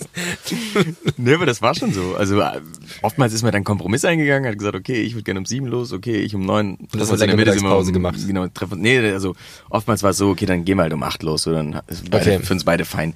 Ähm, manchmal war es aber auch so, dass ich gesagt habe, ja, ich, also ah, ich bin jetzt wach, weil hier alle um mich herum aufstehen. Sandro konnte erstaunlicherweise irgendwie immer noch weiter schlafen. ähm, und und da, da wir wussten, dass wir uns ja wiedersehen und, und das ist völlig fein war, bin ich auch auf einfach losgelaufen. So und dann dann hat man sich halt mittags irgendwo getroffen oder mal kurz über WhatsApp ausgetauscht. Wo strebst du heute Abend an, hinzukommen? Und, und dann hat man sich irgendwo auf dem Weg immer getroffen. Ähm, genau, also äh, das lernt man schnell, dass man einzig und allein auf sich hören muss. So, und wenn man jetzt das Bedürfnis hat, ein bisschen später loszulaufen oder ein bisschen früher, dann ist das auch völlig in Ordnung. Dann sollte man das genauso tun. Ähm, weil nur das dich auch wieder in diese Situation äh, bringt, äh, dass du mit dir über Sachen nachdenken kannst. Und ja, solltest du dir jetzt nicht groß nach anderen richten. Ja. Hast du noch ein Bier, Oli? Ja, achso, äh, selbstverständlich. Äh, kurze Bierpause. Mhm. Mhm. Genau. Aber eigentlich sind wir schon ähm, sehr weit gekommen morgens loslaufen. Ja, ihr habt ja vorhin schon mal gemeint, äh, dass es dann doch zu schwer wurde. Was habt ihr denn mitgenommen, was jetzt dann doch wieder unnötig war? Ich, ich kann mich noch erinnern, Julian. Spray. ja. Ähm, das, ich, das hast du aber bis zum Schluss dann mitgeschleppt oder hast du dann Hast du es auch mitgenommen? Ich habe es mitgenommen aus Anstand okay. und äh, nee, nach einer Woche haben wir ein Paket, also nach einer Woche sind wir in Bilbao angekommen und ähm, wir hatten uns das Credo auferlegt, dass wir diese eine Woche abwarten, gucken, was rühren wir an, was rühren wir aber auch nicht an. Ähm, denn das, oder uns war klar, das, was wir in der Woche nicht benutzen, das werden wir auch in den Wochen darauf nicht, nicht benötigen. Und dann haben wir zusammen nochmal knapp drei Kilo zurückgeschickt. Genau, also aus Ach, Bilbao krass. haben wir dann nochmal ah, zur, okay. zur Post gegangen, ja. haben alles rausgeschmissen, was wir nicht angerührt haben, unter anderem dieses Pfefferspray und haben das im Paket gepackt und nach Hamburg zurückgeschickt. Genau, und das waren dann pro Nase nochmal ungefähr 1,6 Kilo. Das ist echt. Also was war dabei? Da war bei mir jetzt Gürtel, Taschenlampe, Socken, Boxershorts, T-Shirts, kurze Hose. Karabiner. Karabiner, also, also Impfausweis, also alles, was auf jeden Fall Gewicht ist, was jetzt auch nicht viel, aber muss alles weg, weil es ist einfach, ich habe es in einer Woche nicht gebraucht. Bei Klamotten war das extrem so, was man da mitgenommen hat, so Socken. Du brauchst zwei Paar Wandersocken und noch ein zweites, ein drittes Paar, fertig. Boxershorts, drei Stück, fertig. Du wirst, du hast ihn am Waschen. Also du hast jeden Tag in den Herbergen Möglichkeiten äh, zu waschen. Ich habe meine Brille weggeschickt. Ich auch. Ja. ja. Sonnenbrille? Nö, die normale Brille. Also normale Brille. Okay. Seitdem habe ich ja nie wieder aufgehabt, ja. Ach, abgefahren. Ja, beide ohne Brille hier. Ja, also schon, das Leben ohne Brille ist schon sehr viel schöner. Nur unschärfer. aber der Weg in fünf Metern Nähe war schon so schön, dass man nicht sieht. Okay, aber wollt ihr jetzt auch erstmal nicht mehr tragen oder ist es vor allem wegen Lesen oder wann braucht ihr die Brille normalerweise? Ich, also ich, hab, ich hab, äh, bin kurzsichtig. Das heißt, wäre schon in dem einen oder anderen Moment nicht schlecht gewesen, auch mal weit zu sehen. Aber das war irgendwie rein raus, Brille. Man hat immer noch eine Sonnenbrille auf. Das war irgendwie.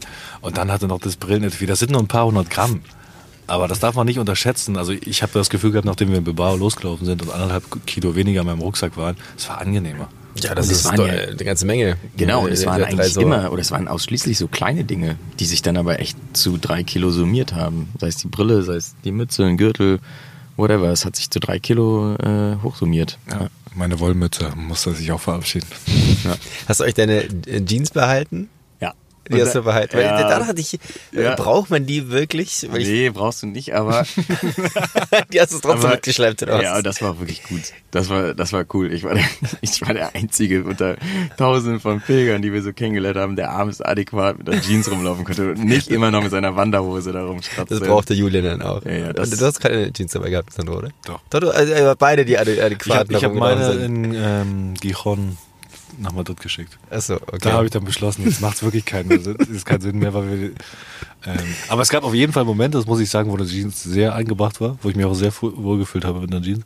Aber wenn ich jetzt nochmal laufen würde, und das wird definitiv der Fall sein, also ich werde diesen, nicht den Weg, ich glaube, ich werde einen anderen laufen, aber ich werde nochmal, es ist auch eine Sucht. Und dieser Sucht will ich nachkommen. Ähm, wie es gehört für eine.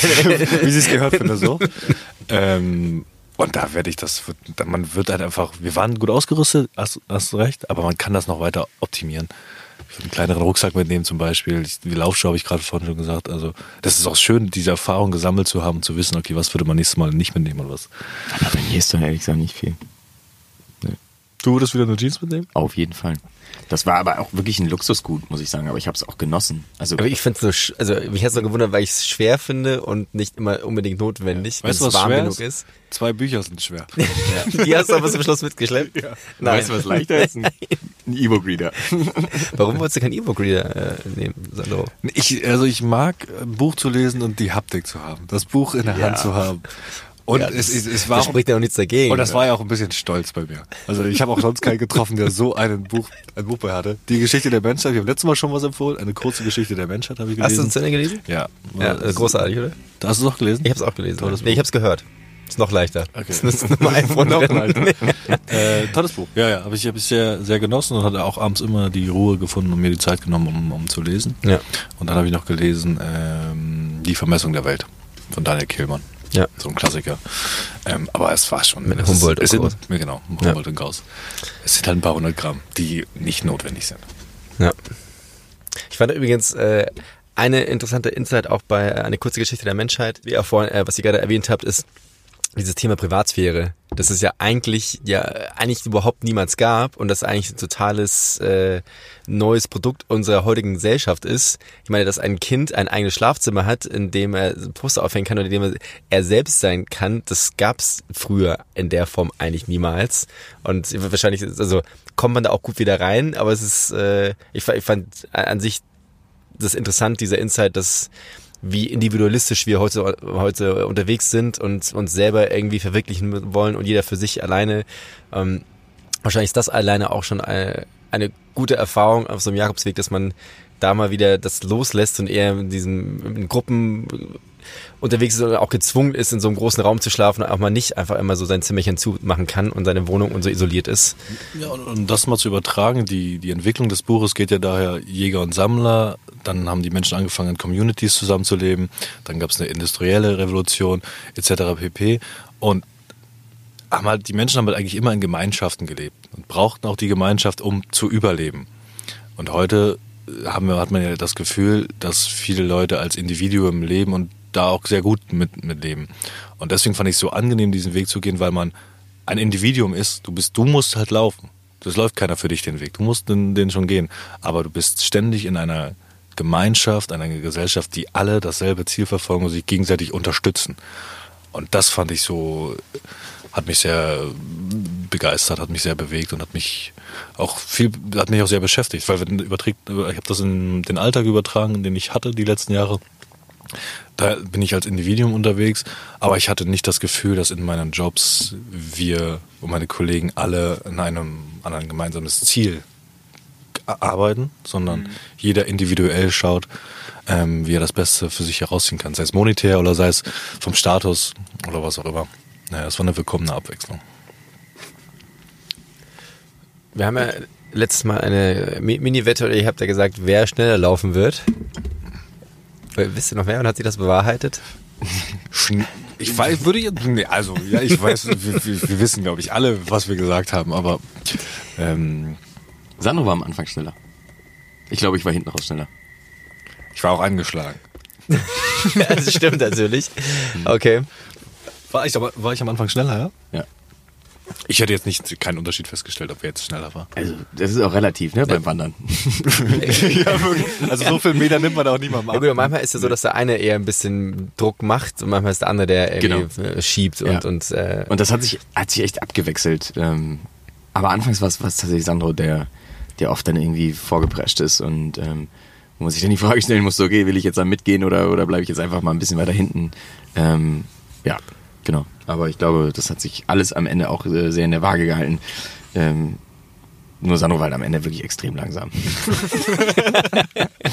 also das ist ganz schön. Ähm, als ich, als Und ich noch die, vor seiner Verletzung oder erst? Nee, nee, nee, währenddessen, aber da okay. war er schon sehr langsam. Aber als ich, als ich die Erkältung bekommen habe ähm, und die Jungs das erste Mal verloren habe, ähm, hatte ich schon auch so einen inneren Ehrgeiz, ähm, gegen den ich mich irgendwie nicht, nicht wehren konnte, dass ich da jetzt möglichst schnell auch wieder aufschließe. Und dann ja. haben wir uns nach, ich glaube, zwei oder drei Tagen auch auf der Strecke wieder getroffen, ganz überraschend. Ich habe eigentlich erst später damit gerechnet. Ähm, und dann habe ich aber auch festgestellt, warum das so ist. Nämlich, weil Sandro wirklich äh, wie ein angeschossenes Rehkitz da über die, über die Straße gekrochen ist. Und da ging auch nicht mehr viel. Da haben wir noch mit, mit viel Überredungskraft ähm, geschafft, noch in den nächsten Ort mit ihm zu gehen, der dann auch wirklich schön war. Ja. Po, ganz toller Ort, Nordspanien. Ähm, wunder wunderschön und da haben wir dann auch erstmal zwei Tage gemeinsam relaxed. Ich habe meine Erkältung wirklich äh, ausgeschwitzt.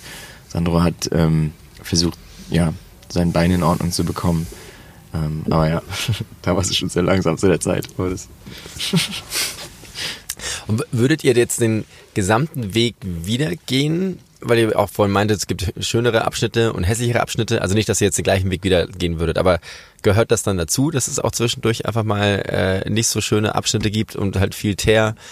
Oder könnte man sagen, nee, da läuft man doch mal, also eher naja, durchgehender schöner machen? Also der Camino del Norte beginnt eigentlich in Irun. Und äh, Irun ist, ich glaube, es sind so 60 Kilometer von San Sebastian entfernt zur französischen Grenze. Das sind dann summa summarum bis nach Santiago 820 Kilometer.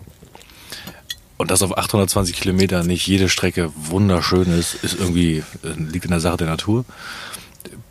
Prozentual würde ich aber sagen, dass 80 Prozent der Wege, die wir gelaufen sind, schon total schön waren. Also es hatten, hatten alle irgendwie was. Ne? Du hast sicherlich Abschnitte dabei, da läufst du Straße, da ist es irgendwie, geht's auf und ab, und dann läufst du neben Autobahnen und so. Das hatten wir auch dabei gehabt, aber das war ja im Vergleich zu den schönen Wegen, die wir gelaufen sind, zu den schönen Abschnitten, äh, landschaftlich gesehen, ähm, hat sich das die Fahre gehalten. Ähm, man hat aber im Laufe der Zeit natürlich auch Menschen getroffen, die schon mehrere Caminos gelaufen sind, unterschiedliche. Und ähm, man hätte zum Beispiel von Gijon auch nach Santiago laufen können und geht dann weg von der Küste. Das, äh, der heißt dann äh, der Primitivo, Camino Primitivo. Der ist dann aber hat ein ganz anderes Höhenprofil. Also da machst du richtig viele Höhenmeter Ähm, ist kälter, da du hast dich ein bisschen mehr mit beschäftigt. Du läufst durchs Gebirge. Du läufst okay. durchs ja. spanische Gebirge. Ja. Den kann man aber zum Beispiel auch mal in zwei Wochen machen. Das genau. heißt, du kannst auch mal, das ist ja auch für jeden, mal Urlaub nehmen, nach Gijon fliegen und dann zwei Wochen bis nach Santiago laufen. Äh, da muss man ja nicht, also man muss nicht zwingend seinen Job dafür kündigen. Ähm, macht die Sache aber einfach schöner, weil ja. du dann natürlich weißt, du hast jetzt nur zwei Wochen und wenn mal irgendwas sein sollte, dass man eine Pause machen muss, dann tut schon sehr weh. Und was wir beide, glaube ich, auch gemerkt haben, ist, dass es auch wertvoll war, diese ähm, langweiligeren Etappen dabei zu haben. Wir, uns, wir haben uns selber ganz oft dabei ertappt, dass wir, als wir dann in Kantabrien, also das zweite Bundesland, durch das wir, das wir gelaufen sind, ähm, als wir das durchquert haben und wirklich viele Tage an der, an der Straße entlang gelaufen sind, dass wir immer wieder gesagt haben, wow, wie schön war eigentlich das Baskenland. Und das hat sich so durchgezogen. Wir haben ganz oft gesagt, oh, es ist schön hier, aber im Baskenland war es wirklich außerordentlich schön. Und das so einordnen zu können, ähm, das funktioniert das ja auch gut. nur dann, wenn du, ja. wenn du mal die andere äh, Seite der Medaille gesehen hast. Von daher, das, das waren blöde Tage, keine Frage, aber die gehörten genauso dazu und die haben sich zum Glück, so wie du auch gerade sagtest, ähm, echt auf ein Minimum reduziert. Also ich will mal behaupten, dass 80 Prozent der Strecke waren zum Teil wirklich atemberaubend schön. Mhm. Und ähm, vielleicht das nochmal alle Zuhörer, das zeichnet auch den Camino del Norte tatsächlich aus. Und das ist das, was man von allen Pilgern, die, die dann schon mehrere Caminos gelaufen sind, die sagen, das ist der mit Abstand schönste Weg, landschaftlich gesehen. Einer der anspruchsvollsten, aber auch einer der schönsten. Und das war, das haben wir genauso erlebt. Ja. Und gab es jetzt etwas, was ihr anders machen würdet, rückblickend? Passend zu äh, am Anfang, jetzt früher was anstudiert, nein, aber eigentlich finde ich es immer doof, so zurückzugucken und sagen, äh, ja, hätte man, hätte, hätte, so, aber gab es irgendwas, was ihr, gut, weniger Gepäck von Anfang mitgenommen, das ist banal. Von irgendwas, was doof gelaufen ist? Ich, also, ich bin sehr froh und wir haben das beide so gesehen, dass unsere, wir hatten nicht die Erwartungshaltung, sondern wir hatten die, die Ausgangslage, unsere Ausgangslage war halt ergebnisoffen. Und dadurch, glaube ich, waren wir total empfänglich für alle Reize, die gekommen sind. Sei es, sei es die Natur oder sei es die Menschen. Ähm, und deswegen wurden meine Erwartungen sowas von übertroffen, weil es gab nicht die Erwartungshaltung. Genau. Äh, und deswegen würde ich auch nicht sagen, dass ich irgendwas, dass wir irgendwas, also ich habe nicht das Gefühl, dass, wir irgendwas, dass ich irgendwas anders machen würde, weil ich habe das Gefühl, wir haben das schon sehr, sehr gut gemacht. Ja. Ich glaube, ich hätte vielmehr die Befürchtung, dass der Zauber, den das jetzt mit, also den der ausgelöst hat oder der ganze Zauber dieses Kaminos, den wir erlebt haben, dass der sich nicht nochmal so, also dass es nicht nochmal so sein würde. Weil wir hatten ja auch in dem, in dem letzten Gespräch, habe ich gesagt, ich freue mich jetzt einfach darauf, dass es losgeht, dass all das, was da passiert, dass das passiert. Weil wir wir hatten keine Ahnung, was passiert. Wir haben An Ahnungen gehabt ähm, oder, oder Vorahnungen. Ähm, aber äh, die, das Ganze war ein, eine magische Reise. Und ich hätte jetzt viel mehr die Befürchtung, dass sich das so nicht nochmal ähm, nicht nochmal anfühlen wird, weil einfach die, die Rahmenbedingungen sind ja schon sehr außergewöhnlich. Wir haben keinen Job.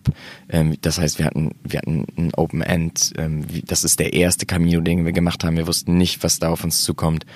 Das wäre ja jetzt in einem, bei einem zweiten Weg, den man, den man gehen würde, definitiv anders. Und ähm, das wäre, ähm, also das wäre was, wo ich jetzt viel mehr eine Sorge vor hatte, ähm, ist aber auch ein Resultat dessen, dass ich sagen würde, nee, ich würde das zu 100 Prozent, und zwar wirklich fett unterstrichen zu 100 Prozent genauso wieder angehen. Ja. Ich würde Wanderstöcke mitnehmen beim nächsten Mal. Alter. ja gut, bei der Verletzung hättest du wahrscheinlich dann bis zum Schluss dann mitlaufen können. Ja, das dachte ich auch. Also ich, es laufen mal extrem viele Leute mit Wanderstöcken. Waren ja auch meistens ältere, wie ich mitbekommen habe. Nee, nee, nee, auch jüngere hatten Wanderstöcke. Also ich glaube, Wanderstöcke machen wirklich Sinn. Sie sehen halt ein bisschen affig aus, aber... Außerdem verbrennt es auch mehr Kalorien. Ich meine, ist das so? Äh, dieses Nordic Walking ist doch, habe ich mal gehört, dass das, weil du die Arme noch so mitbewegst, dass du dann noch intensiver gehst. Vielleicht, vielleicht hast du recht, weiß ich nicht. Ich würde es auf jeden Fall mal probieren.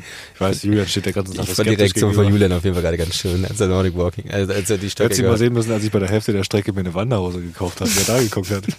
eine Zip-Hose. Nein. Doch. Nein, keine Zipper. Nein, keine okay. Zipper.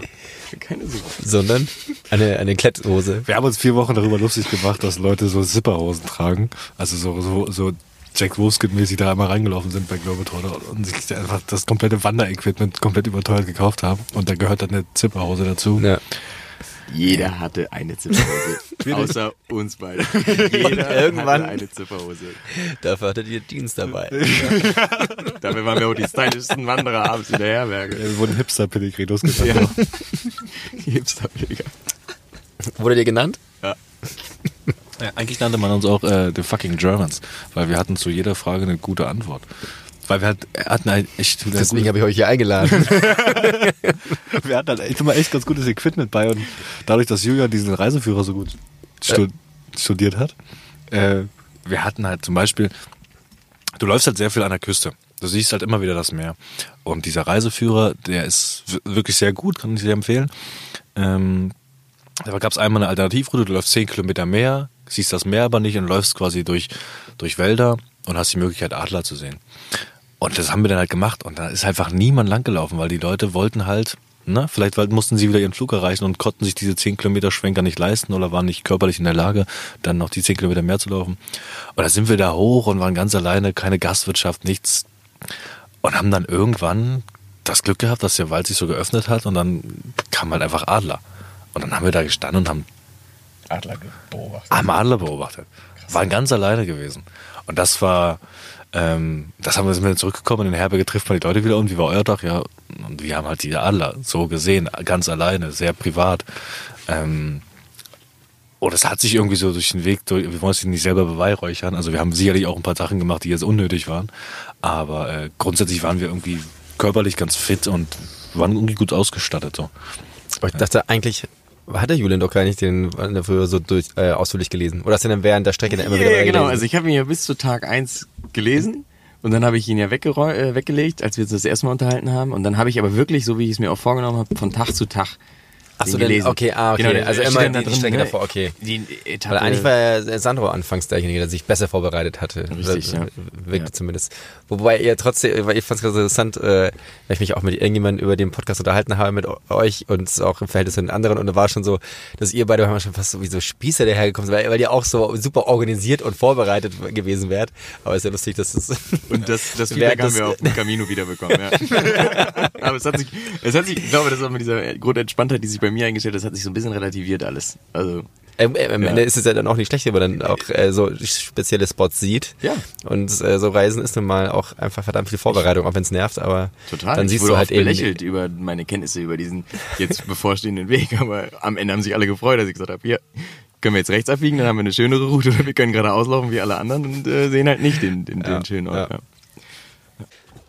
So, jetzt äh, haben wir nochmal die Oberflächlichkeiten geklärt. Jetzt können wir noch einmal äh, eintauchen, ähm, was das da jetzt äh, für euch bedeutet hat.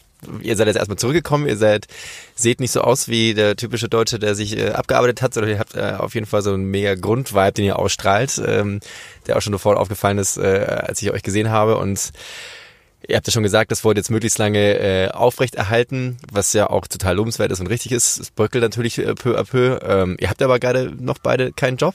Ähm, und wie, wie geht's denn jetzt weiter? Also was, was, was habt ihr denn jetzt mitgenommen konkret? Also was gab, gab es neue Insights? Äh, Sandro, du warst ja jetzt mal, gehst du in die Forst, Forstwirtschaft oder studierst du was Neues oder äh, bleibst in Hamburg? Ähm, genau, was, was sind denn womit seid ihr jetzt zurückgekommen und wo steht ihr jetzt gerade und äh, was hat denn der Camino jetzt so für euch gebracht? Ich glaube, ihr habt schon einiges davon, dazu gesagt, aber jetzt wirklich so von dem Zeitpunkt, wo ihr jetzt gerade seid, wie ihr euch gerade fühlt und was, wie, wie wurde jetzt den Weg weitergehen? Mhm. Ich bin jetzt seit gut einer Woche wieder da. Deshalb ist es bei mir noch alles sehr frisch. Ähm ich habe große Lust, das, was ich spüre, das, was ich mir in den letzten drei Monaten angeeignet habe, an, ja, an, an Charaktereigenschaften, die, die neu sind oder, oder äh, die ich äh, ein bisschen spitzer gemacht habe, das mitzunehmen, ähm, genauso wie die vielen Ideen, die man irgendwie auf dieser Zeit oder in dieser Zeit bekommen hat, ähm, jetzt in die, in die Phase, die jetzt kommt, nämlich, ja, sich umgucken. Was macht man? Was ist das, was ist das nächste Kapitel? Wie sieht das aus? Was ist der nächste Job, um den man sich jetzt bewerben wird? Und ich stehe gerade an genau dem Punkt, dass ich sage, okay, ich, ich bin jetzt wieder angekommen, ich, ich habe mich jetzt wieder auf Hamburg eingelassen. Es hat auch eine Weile gedauert, bis man sich an das Ganze hier wieder gewöhnt hat. Ähm, und fange jetzt an ähm, oder habe heute angefangen, ähm, einfach mal zu gucken, was gibt's da draußen, was irgendwie an Jobs jetzt mehr zu dem passt, was ich, was ich machen will. Also ich habe ein paar Sachen für mich gelernt oder festgestellt und das ist unter anderem, dass ich gerne einen Job machen oder haben wollen würde, der nicht daraus besteht, von morgens bis abends ins Büro zu gehen, sondern ein bisschen mehr Abwechslung mit sich bringt, dass man vielleicht ein bisschen mehr draußen ist. Ähm, das sind alles so, oder das ist nur eine von, von vielen Einschlägen, die jetzt in den letzten Wochen oder Monaten ähm, bei mir ähm, aufgepoppt sind, die ich jetzt nutzen will, um mir das nächste Kapitel so zu definieren, dass ich damit auch eine längere Zeit klarkomme, ohne, ohne dann wieder einfach mal kündigen zu müssen, sondern ähm, das möchte ich jetzt alles mitnehmen und, ähm, und jetzt einen Job finden, der das irgendwie unterstützt und mich mehr ausfüllt. Ähm, genau, und da stehe ich jetzt gerade und gucke jetzt mal, was passiert. Aber gehe da mit dieser Grundentspanntheit ran, was sich gerade super gut anfühlt. Also A, diese Entspanntheit und B, auch zu wissen, okay, ähm, ich habe auch noch genug Ressourcen, um jetzt eine, eine gewisse Zeit über die Runden zu kommen, um jetzt auch keinen Schnellschuss tätigen zu müssen, sondern ich habe jetzt mir die Zeit noch eingeräumt, ähm, wirklich ausführlich zu suchen, viele Gespräche zu führen mit alten Kontakten, aber auch mit neuen, ähm, um zu gucken, okay, was, was fühlt sich nicht nur nach 80 Prozent an, sondern was fühlt sich idealerweise nach 100 Prozent an. Ähm, genau. Und das machst jetzt rein daran fest, wie viel du draußen bist? Oder wie, nee, gar nicht. Das, das, das, ich kann aber dir auch gar nicht sagen, woran ich das festmachen werde, sondern es ist eine Sache, die ich aus dem Bauch heraus entscheiden muss. Und ich habe in meinem Leben ähm, oder in meinem, meinem Berufsleben bisher eigentlich alle Entscheidungen aus dem Bauch heraus getroffen und die waren fast alle gut. Genauso war die Entscheidung aus dem Bauch heraus zu sagen, okay, ich kündige jetzt, weil ich mich einfach nicht mehr wohlfühle oder weil ich mich nicht mehr in der Lage fühle, das jetzt mit, mit vollem Elan zu tun. Ähm, es war eine Bauchentscheidung und die war, war wieder mal eine sehr gute.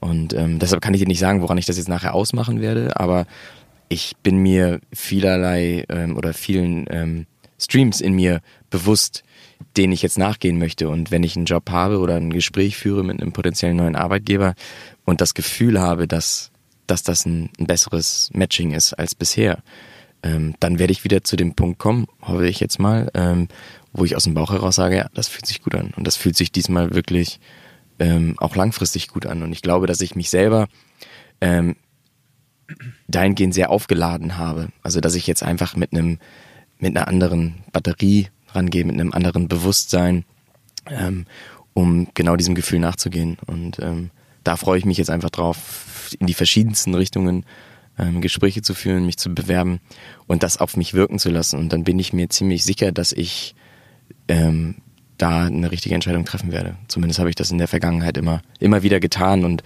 und für mich das festgestellt. Und deshalb glaube ich jetzt genau mit, diesen, mit dieser Aufladung, die ich, die ich in mir habe, mit dem Vibe, ähm, dass es eigentlich gut werden muss. Also hast du dir eigentlich auch, ähm, haben wir jetzt gar nicht so viel darüber gesprochen, hast mir da vorher erzählt, dass du jetzt nach dem ähm, Jakobsweg noch längere Zeit in Portugal unterwegs warst. In der Zeit hast du dich aber auch entsprechend gar nicht groß mit Job und weiter beschäftigt, sondern es ist wirklich jetzt eher, also da warst du die ganze Zeit frei und surfen und deinen Trip dann noch ähm, erleben und jetzt gerade, okay, bis langsam zurück, langsam wieder akklimatisieren, überhaupt einmal Ohren und Augen aufmachen, viel reden und jetzt eigentlich anfangen zu justieren und zu schauen, was es gibt. Also du hast genau. eigentlich Genau, also ich ja. habe zu der Zeit ähm, oder ich habe, bevor ich abgereist bin, bevor wir diesen Camino gemacht haben, habe ich ein paar Gespräche geführt. Ähm, die waren auch irgendwie alle ganz, ganz gut. Ähm, dann hat man sich erstmal verabschiedet. Die wussten, was Phase ist, was jetzt als nächstes bei mir ansteht.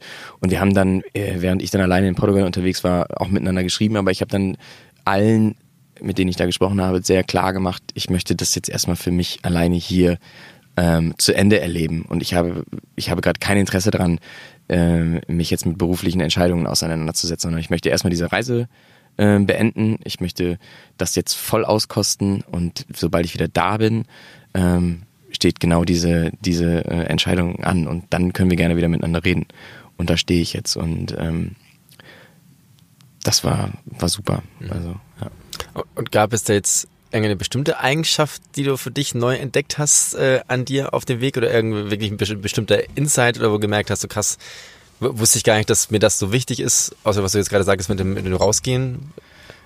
Ja, also ich, nee, es gibt, also eigentlich gibt es, es, es gab nicht dieses Aha-Erlebnis. Also das glaube, meine ich nicht, aber so generell so eine Eigenschaft, du merkst, oh krass, das ist mir jetzt doch wichtiger, als ich es äh, davor ja, gedacht mir ist Wichtiger, mir ist, mir ist viel wichtiger oder mir ist klar geworden, wie wichtig es mir ist, ein, ähm, einen Job zu finden, der mich ausfüllt, ähm, wo ich einen gewissen Sinn drin sehe, wo ich hinterstehe, ähm, wo ich, wo ich einen intrinsischen eine, oder eine intrinsische Motivation für aufbringe und dass mir das viel wichtiger ist als, als Karriere, wenn man das jetzt mal so als, als Überbegriff nimmt. Also ich würde viel lieber jetzt in einer kleinen Firma anfangen zu arbeiten, die aber mein, ja, meine Interessen deutlich mehr verkörpert, als, als das jetzt, keine Ahnung, sowas wie eine Unternehmensberatung oder sowas sein könnte.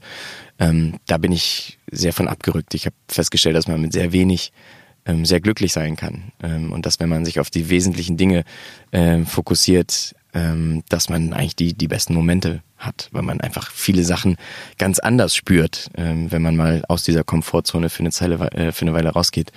Und genau das möchte ich jetzt eigentlich ähm, in diese Entscheidung mit einfließen lassen, nämlich das muss ein Job sein, der sich, der sich sehr gut anfühlt. Und wenn das damit verbunden ist, auf monetäre Sachen zu verzichten oder auf was auch immer Karriereperspektiven zu verzichten, dann ist das, glaube ich, jetzt für mich völlig in Ordnung. Hm. Und das war es vorher nicht in der Form. Hm. Ja. Ich habe äh, vor kurzem auch ein Buch, das ich sehr spannend und sehr gut fand, ähm, so ein bisschen im Kontext äh, Be So Good They Can't Ignore You. Der Autor fällt mir jetzt gar nicht ein. Ähm, und ist im Endeffekt ein, ein Buch äh, über Karriere und äh, wie man äh, einen Weg, äh, einen Job findet, der einen glücklich macht und der aber ganz, ein, ganz schön nochmal eine andere Perspektive aufmacht, weil seine These ist so, ähm, Follow Your Passion ist eine der bescheuertsten, schlechtesten Empfehlungen, die es gibt, ähm, weil nur deiner Passion nachzugehen, ähm, es ist, also A, wenn du die meisten Menschen fragst, welche Hobbys haben sie, dann ist es, äh, keine Ahnung, Serie gucken, vielleicht mal schwimmen gehen, laufen gehen und äh, ein Buch lesen und daraus kannst du jetzt keine Karriere äh, entwickeln.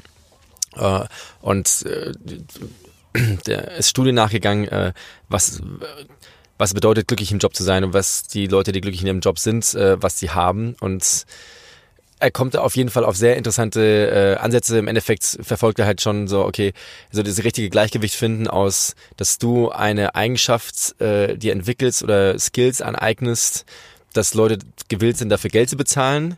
Ähm, und de, ab dem Moment, wo Unternehmen dich buchen, weil du diese Skills hast, ist ja meist der Moment, wo du dann äh, eben die ganze Zeit arbeitest, weil dann macht es auch Sinn, also dass du plötzlich auch viel Geld verdienst und dass du da an dem, ab dem Punkt dann auch äh, schaffst, dass du genug Zeit für dich hast und dir deine Jobs äh, aussuchst. Und es ist irgendwie sehr nüchterner, sehr nüchterner, aber guter Blick darauf, so, ähm, ja, äh, schaff dir Skills an, für die Leute bereit sind zu bezahlen, aber dann in dem Zeitpunkt äh, verlier dich nicht im, im Arbeiten, sondern äh, schaff dir dann die Räume oder mach den nächsten Schritt und kann ich so als Tipp geben, weil das ja. nicht so, so ein träumerisches, ja, voll über Passion und alles wird super, weil man manchmal so ein Moment ist, also ich kenne es ja für mich auch selber, dass man trotzdem immer diese Perspektive beibehält, ähm, dieses Gleichgewicht zu finden zwischen den Passion oder das, was glücklich macht, das, was man, wo man Sinn sieht und aber auch, äh, wo man halt auch Geld verdient, damit man sich dann auch diese Freiräume da schafft, das zu verfolgen.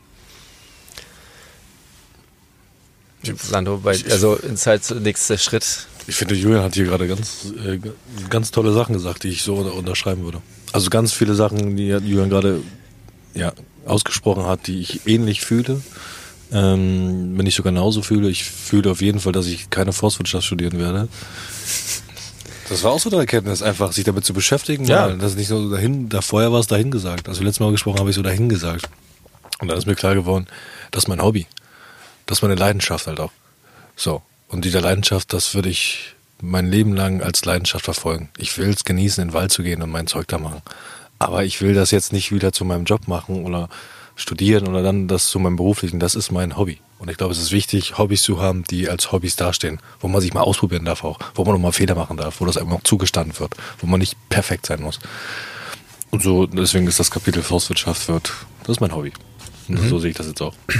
Ähm, und ähnlich wie, wie Julian wird es bei mir genauso sein, dass ich jetzt ähm, mir die Zeit nehme und mit, einer, mit der Gelassenheit und mit der Ruhe, aber auch mit der Motivation. Ich glaube, das hat Julian, spüren wir beide.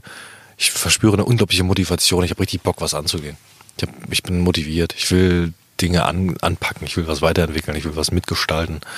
Ähm, und man kommt ja nicht drum herum, die, die Prozesse, wir werden mal gucken, was jetzt passiert. So, wir werden gucken, ob es Bewerbungsgespräche sind, ob es Möglichkeiten aus dem Freundeskreis, aus den Netzwerken, ähm, das kann ich jetzt nicht sagen. Das wird hoffentlich in der dritten Folge wird das aufgedröselt werden. Das ist jetzt auch noch viel zu früh, um, um so eine Wasserstandsmeldung zu geben.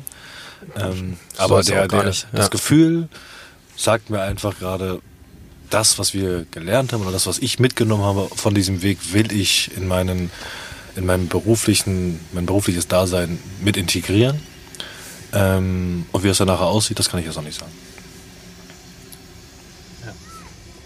Ja. ich denke, das ist auch an der Stelle wieder ein perfektes Ende für äh, jetzt lasse ich euch erstmal laufen und in einem Jahr sprechen wir wieder. Ich fand's, ich finde es mega, mega spannend und äh, wie ich gerade schon gesagt habe, ist ein ganz anderer Vibe mit euch jetzt äh, zusammenzusitzen und äh, davor war es halt klar irgendwie so ein bisschen lost und gerade raus und einfach mal weg und ähm, ich glaube, was sehr schön ist jetzt hier zu sein und einfach die ganze Energie zu haben und äh, wie gesagt so komplett den Raum in sich zu haben, einfach mal das äh, aufzugreifen und, und offen zu sein und jetzt auch gerade nicht das nicht die nächste Deadline zu setzen, bis wann es unbedingt passieren muss, sondern wie auch eure Reise ja gestartet ist und dass ihr den Luxus da hattet oder das Gut hattet, dass ihr jetzt einfach mal entlanglaufen könnt und nicht davon abhängig sein, weil der nächste Flieger zurückgeht und so das jetzt auch so anzugehen und diesen Vibe beizubehalten und dann bin ich mir eigentlich auch sehr sicher, dass ihr da was Gutes finden werdet. Ich bin extrem gespannt, wo ihr steht, wenn wir in einem Jahr wieder sprechen werden. Ja, das, glaube ich, sind wir alle. Also, ja, absolut. Und das, das meinte ich aber eingangs, als ich gesagt habe, als wir kurz vor der Reise waren, ich glaube, es war eine Woche bevor es losging, waren wir so euphorisch und haben Dinge erzählt und waren richtig, richtig enthusiastisch. Und jetzt, glaube ich, sitzen wir hier ein Stück weit anders äh, und gucken, wie wir das mit, aber mit einer gewissen Gelassenheit, mit einer Überlegtheit auch, äh, mit einer Ruhe äh, und mit genießen auch diesen, diesen Moment, dass wir jetzt hier gerade in dem Bulli sitzen in der Hafen City. Ähm, das ist einfach auch schön. So, das, das will ich auch einfach so mitnehmen, diese Erfahrung, diese Eindrücke, Momente richtig aufzusaugen und zu genießen. Und das äh, äh, nehme ich mit und freue mich äh, auf die dritte Ausgabe von unserem Podcast. Bin gespannt. Absolut. Und ich, ich, ich glaube, wir können jetzt nur noch mal schlussfolgern, äh, allen raten, das zu machen. Weil egal mit welcher Intention, mit welchem Ziel, auch egal welche Strecke. Also das muss man den Jakobsweg vor allem. Das muss man hier vielleicht nochmal ganz kurz festhalten. Ja. Aber man muss nicht diese volle Distanz laufen. Ähm, ich, ich empfehle nur jedem, ähm, wenn er mal zwei, drei Wochen Urlaub hat im Jahr und das grundsätzlich das Konzept für sich interessant findet, dann kann man von Porto aus loslaufen durch Portugal. Man kann diesen Primitivo laufen. Man kann aber auch einfach Teile dieses Jakobswegs oder eines welchen Jakobswegs auch immer, kann man Teile laufen und, und ich würde mal behaupten, dass egal wie kurz die Strecke ist, es, ist, es wird eine gute Zeit sein für jeden und es wird Dinge mit einem machen, die man nicht vorhersehen kann. Und das ist, glaube ich, jetzt in dem Gespräch auch rausgekommen, dass dass wir gewisse Annahmen hatten, aber dass wir auch eine gewissen, äh, also dass wir auch auch darauf eingelassen haben und und wir kommen hier beide an und sprechen mit dir und sind aufgeladen. Also ich, ich fühle mich aufgeladen wie noch nie in meinem Leben zuvor. An, mit Eindrücken, mit Emotionen, mit, mit ja, Erinnerungen, mit allem. Und von daher können wir, glaube ich, beide das nur jedem empfehlen, der ansatzweise Bock auf so einen, so einen Trip hat, macht das und schaut, was es für Strecken gibt. Es gibt unendlich viele. Schaut, wie viel Zeit ihr habt. Ähm, das ist äh, knetemäßig kein Problem. Das ist also. Was, was haben wir denn? Das mit. Was haben wir denn im Schnitt am Tag? Was habt ihr ja, am Tag ausgegeben oder in Summe für die fünf, sechs Wochen? Ja, in Summe könnte ich so nicht sagen. Weil wir haben halt in Bilbao Pause gemacht, wir haben in größeren Städten halt immer Pause gemacht und waren in den ja. Hostels. Aber in der Summe kannst du am Tag, ich würde sagen 25 Euro. 25 bis 30 Euro. 25 ja. bis 30 Euro, ne? Kann ja. man sagen. Es gibt ja die, und, öf die öffentlichen Herbergen. Genau. Da gibt es ja auch private Herbergen, ja. die dann ein bisschen besser sind. sind. Da zahlst halt ein paar Euro mehr. Ja. Aber ich denke, für 25 bis 30 Euro am Tag 30 Euro ist jetzt schon viel. Und da kannst du schon Spaß haben. Also das muss man auch mal sagen. Wir haben, wir haben nicht allzu doll drauf geachtet. Also wir hatten ja. auch abends oft Spaß. Wir hatten viel Spaß mit anderen Leuten. Wir waren aus, wir haben gut gegessen. Also man kann man ist ja eh teilweise erstaunlich, also beziehungsweise preis-leistungsmäßig stimmt extrem gut. Richtig, ist ja gutes Essen. Genau. Ja. Also von daher an alle macht es. Es ist eine geile Erfahrung, egal wie lange diese Erfahrung andauert. Ich, ich glaube, dass ja, kann, kann man ich nur jedem auf jeden Fall auch Bock jetzt. Ja. Von daher. Äh, Nächstes Jahr, glaube ich, kann ich mir das vorstellen, wie ich es einrichten kann. Ein Buen Camino. Ein Buen Camino. Buen Camino, ja. ja. Was ist das eigentlich? Das habt ihr vorhin äh, schon so. Buen Camino. Ja, das, ist, das ist der Gruß auf dem Weg. Also es bedeutet einen guten Weg. Ne? Ja. Also äh, Buen Camino. Und das sagen ähm, sich alle ständig, und das, oder was? das sagt man sich ständig und das ist auch irgendwann so ein bisschen drüber. Also deshalb ist das auch so ein Joke bei uns, weil, naja, dann hast du es halt tausendmal gesagt und dann bist du auch irgendwann so, Alter, scheiß auf dein Buen Camino. Ja gut, Jungs, ja. dann wünsche ich euch jetzt erstmal ein Buen Camino. Danke, Olli. Halt, stopp. Bevor ihr abschaltet, zwei Sachen noch. Erstens, vielen, vielen, vielen Dank fürs Einschalten. Ich weiß es wirklich sehr zu schätzen. Es gibt da draußen so viele geile Inhalte und Podcasts und Serien und sonst was. Und von daher ist es wirklich was ganz Besonderes, wenn ihr eure Zeit nehmt, um hier einzuschalten. Und zweitens, wenn euch diese Folge von Losmachen gefallen hat und ihr in Zukunft weitere solche Inhalte hören wollt, dann gebt mir gerne ein Feedback und unterstützt diesen Channel in Form von Likes oder Abos oder gerne auch einen Kommentar. Sagt mir, was euch gefallen hat, was besser gemacht werden kann und welche Gäste ihr euch vielleicht in Zukunft wünscht, damit ich diesen Podcast noch spannender und besser gestalten kann. Das war's auch schon. Vielen Dank fürs Einschalten und bis zur nächsten Folge von Losmachen.